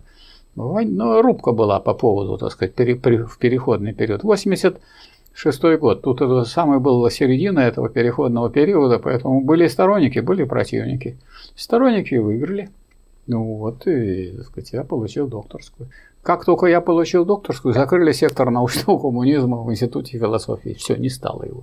Я был последний. Я последний э, доктор наук по научному коммунизму. А сама специальность научного коммунизма, хочу сказать, выдуманная Сусловым, потому что надо вообще-то называть научный социализм. А выдумано, чтобы оторвать его от, от того, что делал Энгельс, что делал Маркс, что делал Ленин, некую новую науку научный коммунизм, который начинается с 61 года или 62 года с момента совещания, которое провел гражданин Суслов Михаил Андреевич. по этому поводу вопрос от Марии. Читаете ли вы что-нибудь, кроме Гегеля, Маркса, Ленина, Сталина? Да, читаю. читаю. Я читаю вот такую, например, хорошую литературу. Например, вот «Вечный зов» Иванова, так сказать, любимая моя книга. Вот там диалектика представлена социализмом в полной мере. И никакой более яркой книги по диалектике социализма вы не найдете в художественной литературе. Он, так сказать, в этом смысле великий писатель. И там он берет от э, революционных времен до периода Великой Отечественной войны и после Великой Отечественной войны, и разные люди, и разные категории, и разные специальности, и сказать, разные представители разных классов, и э, запутанные судьбы, и противоречия, какие есть в душе каждого человека. Есть люди очень последовательные, а есть люди, запутавшиеся в э, жизненных ситуациях, вроде там тех фигур, которые там есть такая фигура, как человек, который совершил преступление, а потом в штрафной Европе совершил подвиги зубов и стал, так сказать, настоящим советским человеком. А был человек, который в революционных событиях участвовал, Федор Савельев, а потом в конце концов немцев пошел служить войну. Так что показано там действительно. А были люди, кремень такие большевики, которые всегда стояли и никогда с этой позиции не сходили, как Кружилин, например. Очень интересная книга. Ну, таких книг, или там Кочетов, вечный э, э, Кочетов «Чего же ты хочешь?» Очень даже рекомендую эту книгу. Это вот первая книга, которая показала, что на, уйдет наступление на социализм в журнале «Октябрь». два человека эти воевали в своих журналах. Э, «Октябрь» возглавлял Кочетов, а «Молодая гвардия» возглавлял Анатолий Иванов. Вот я в журнале «Молодая а, гвардия» публиковал свои рецензии. И встречался с Анатолием Ивановым, он такой мрачный сидел, такой грузный, немножко, вроде с виду сердитый, но великий писатель нашего времени. Так что читать, конечно, надо великие произведения, в том числе и художественные. Пожелание от Алекса Т. Михаил Васильевич, здравия, вы спасибо. настоящий ленинский подвижник и учитель масс. Огромное спасибо за ваш труд. Спасибо за комплимент. На этом будем заканчивать наш прямой эфир. Спасибо всем зрителям прямого эфира, особенно тем, кто помогал нам донатами. Спасибо, Михаил Васильевич. До новых встреч. Вам спасибо. Спасибо, Лена Ру. Будем стараться. До свидания.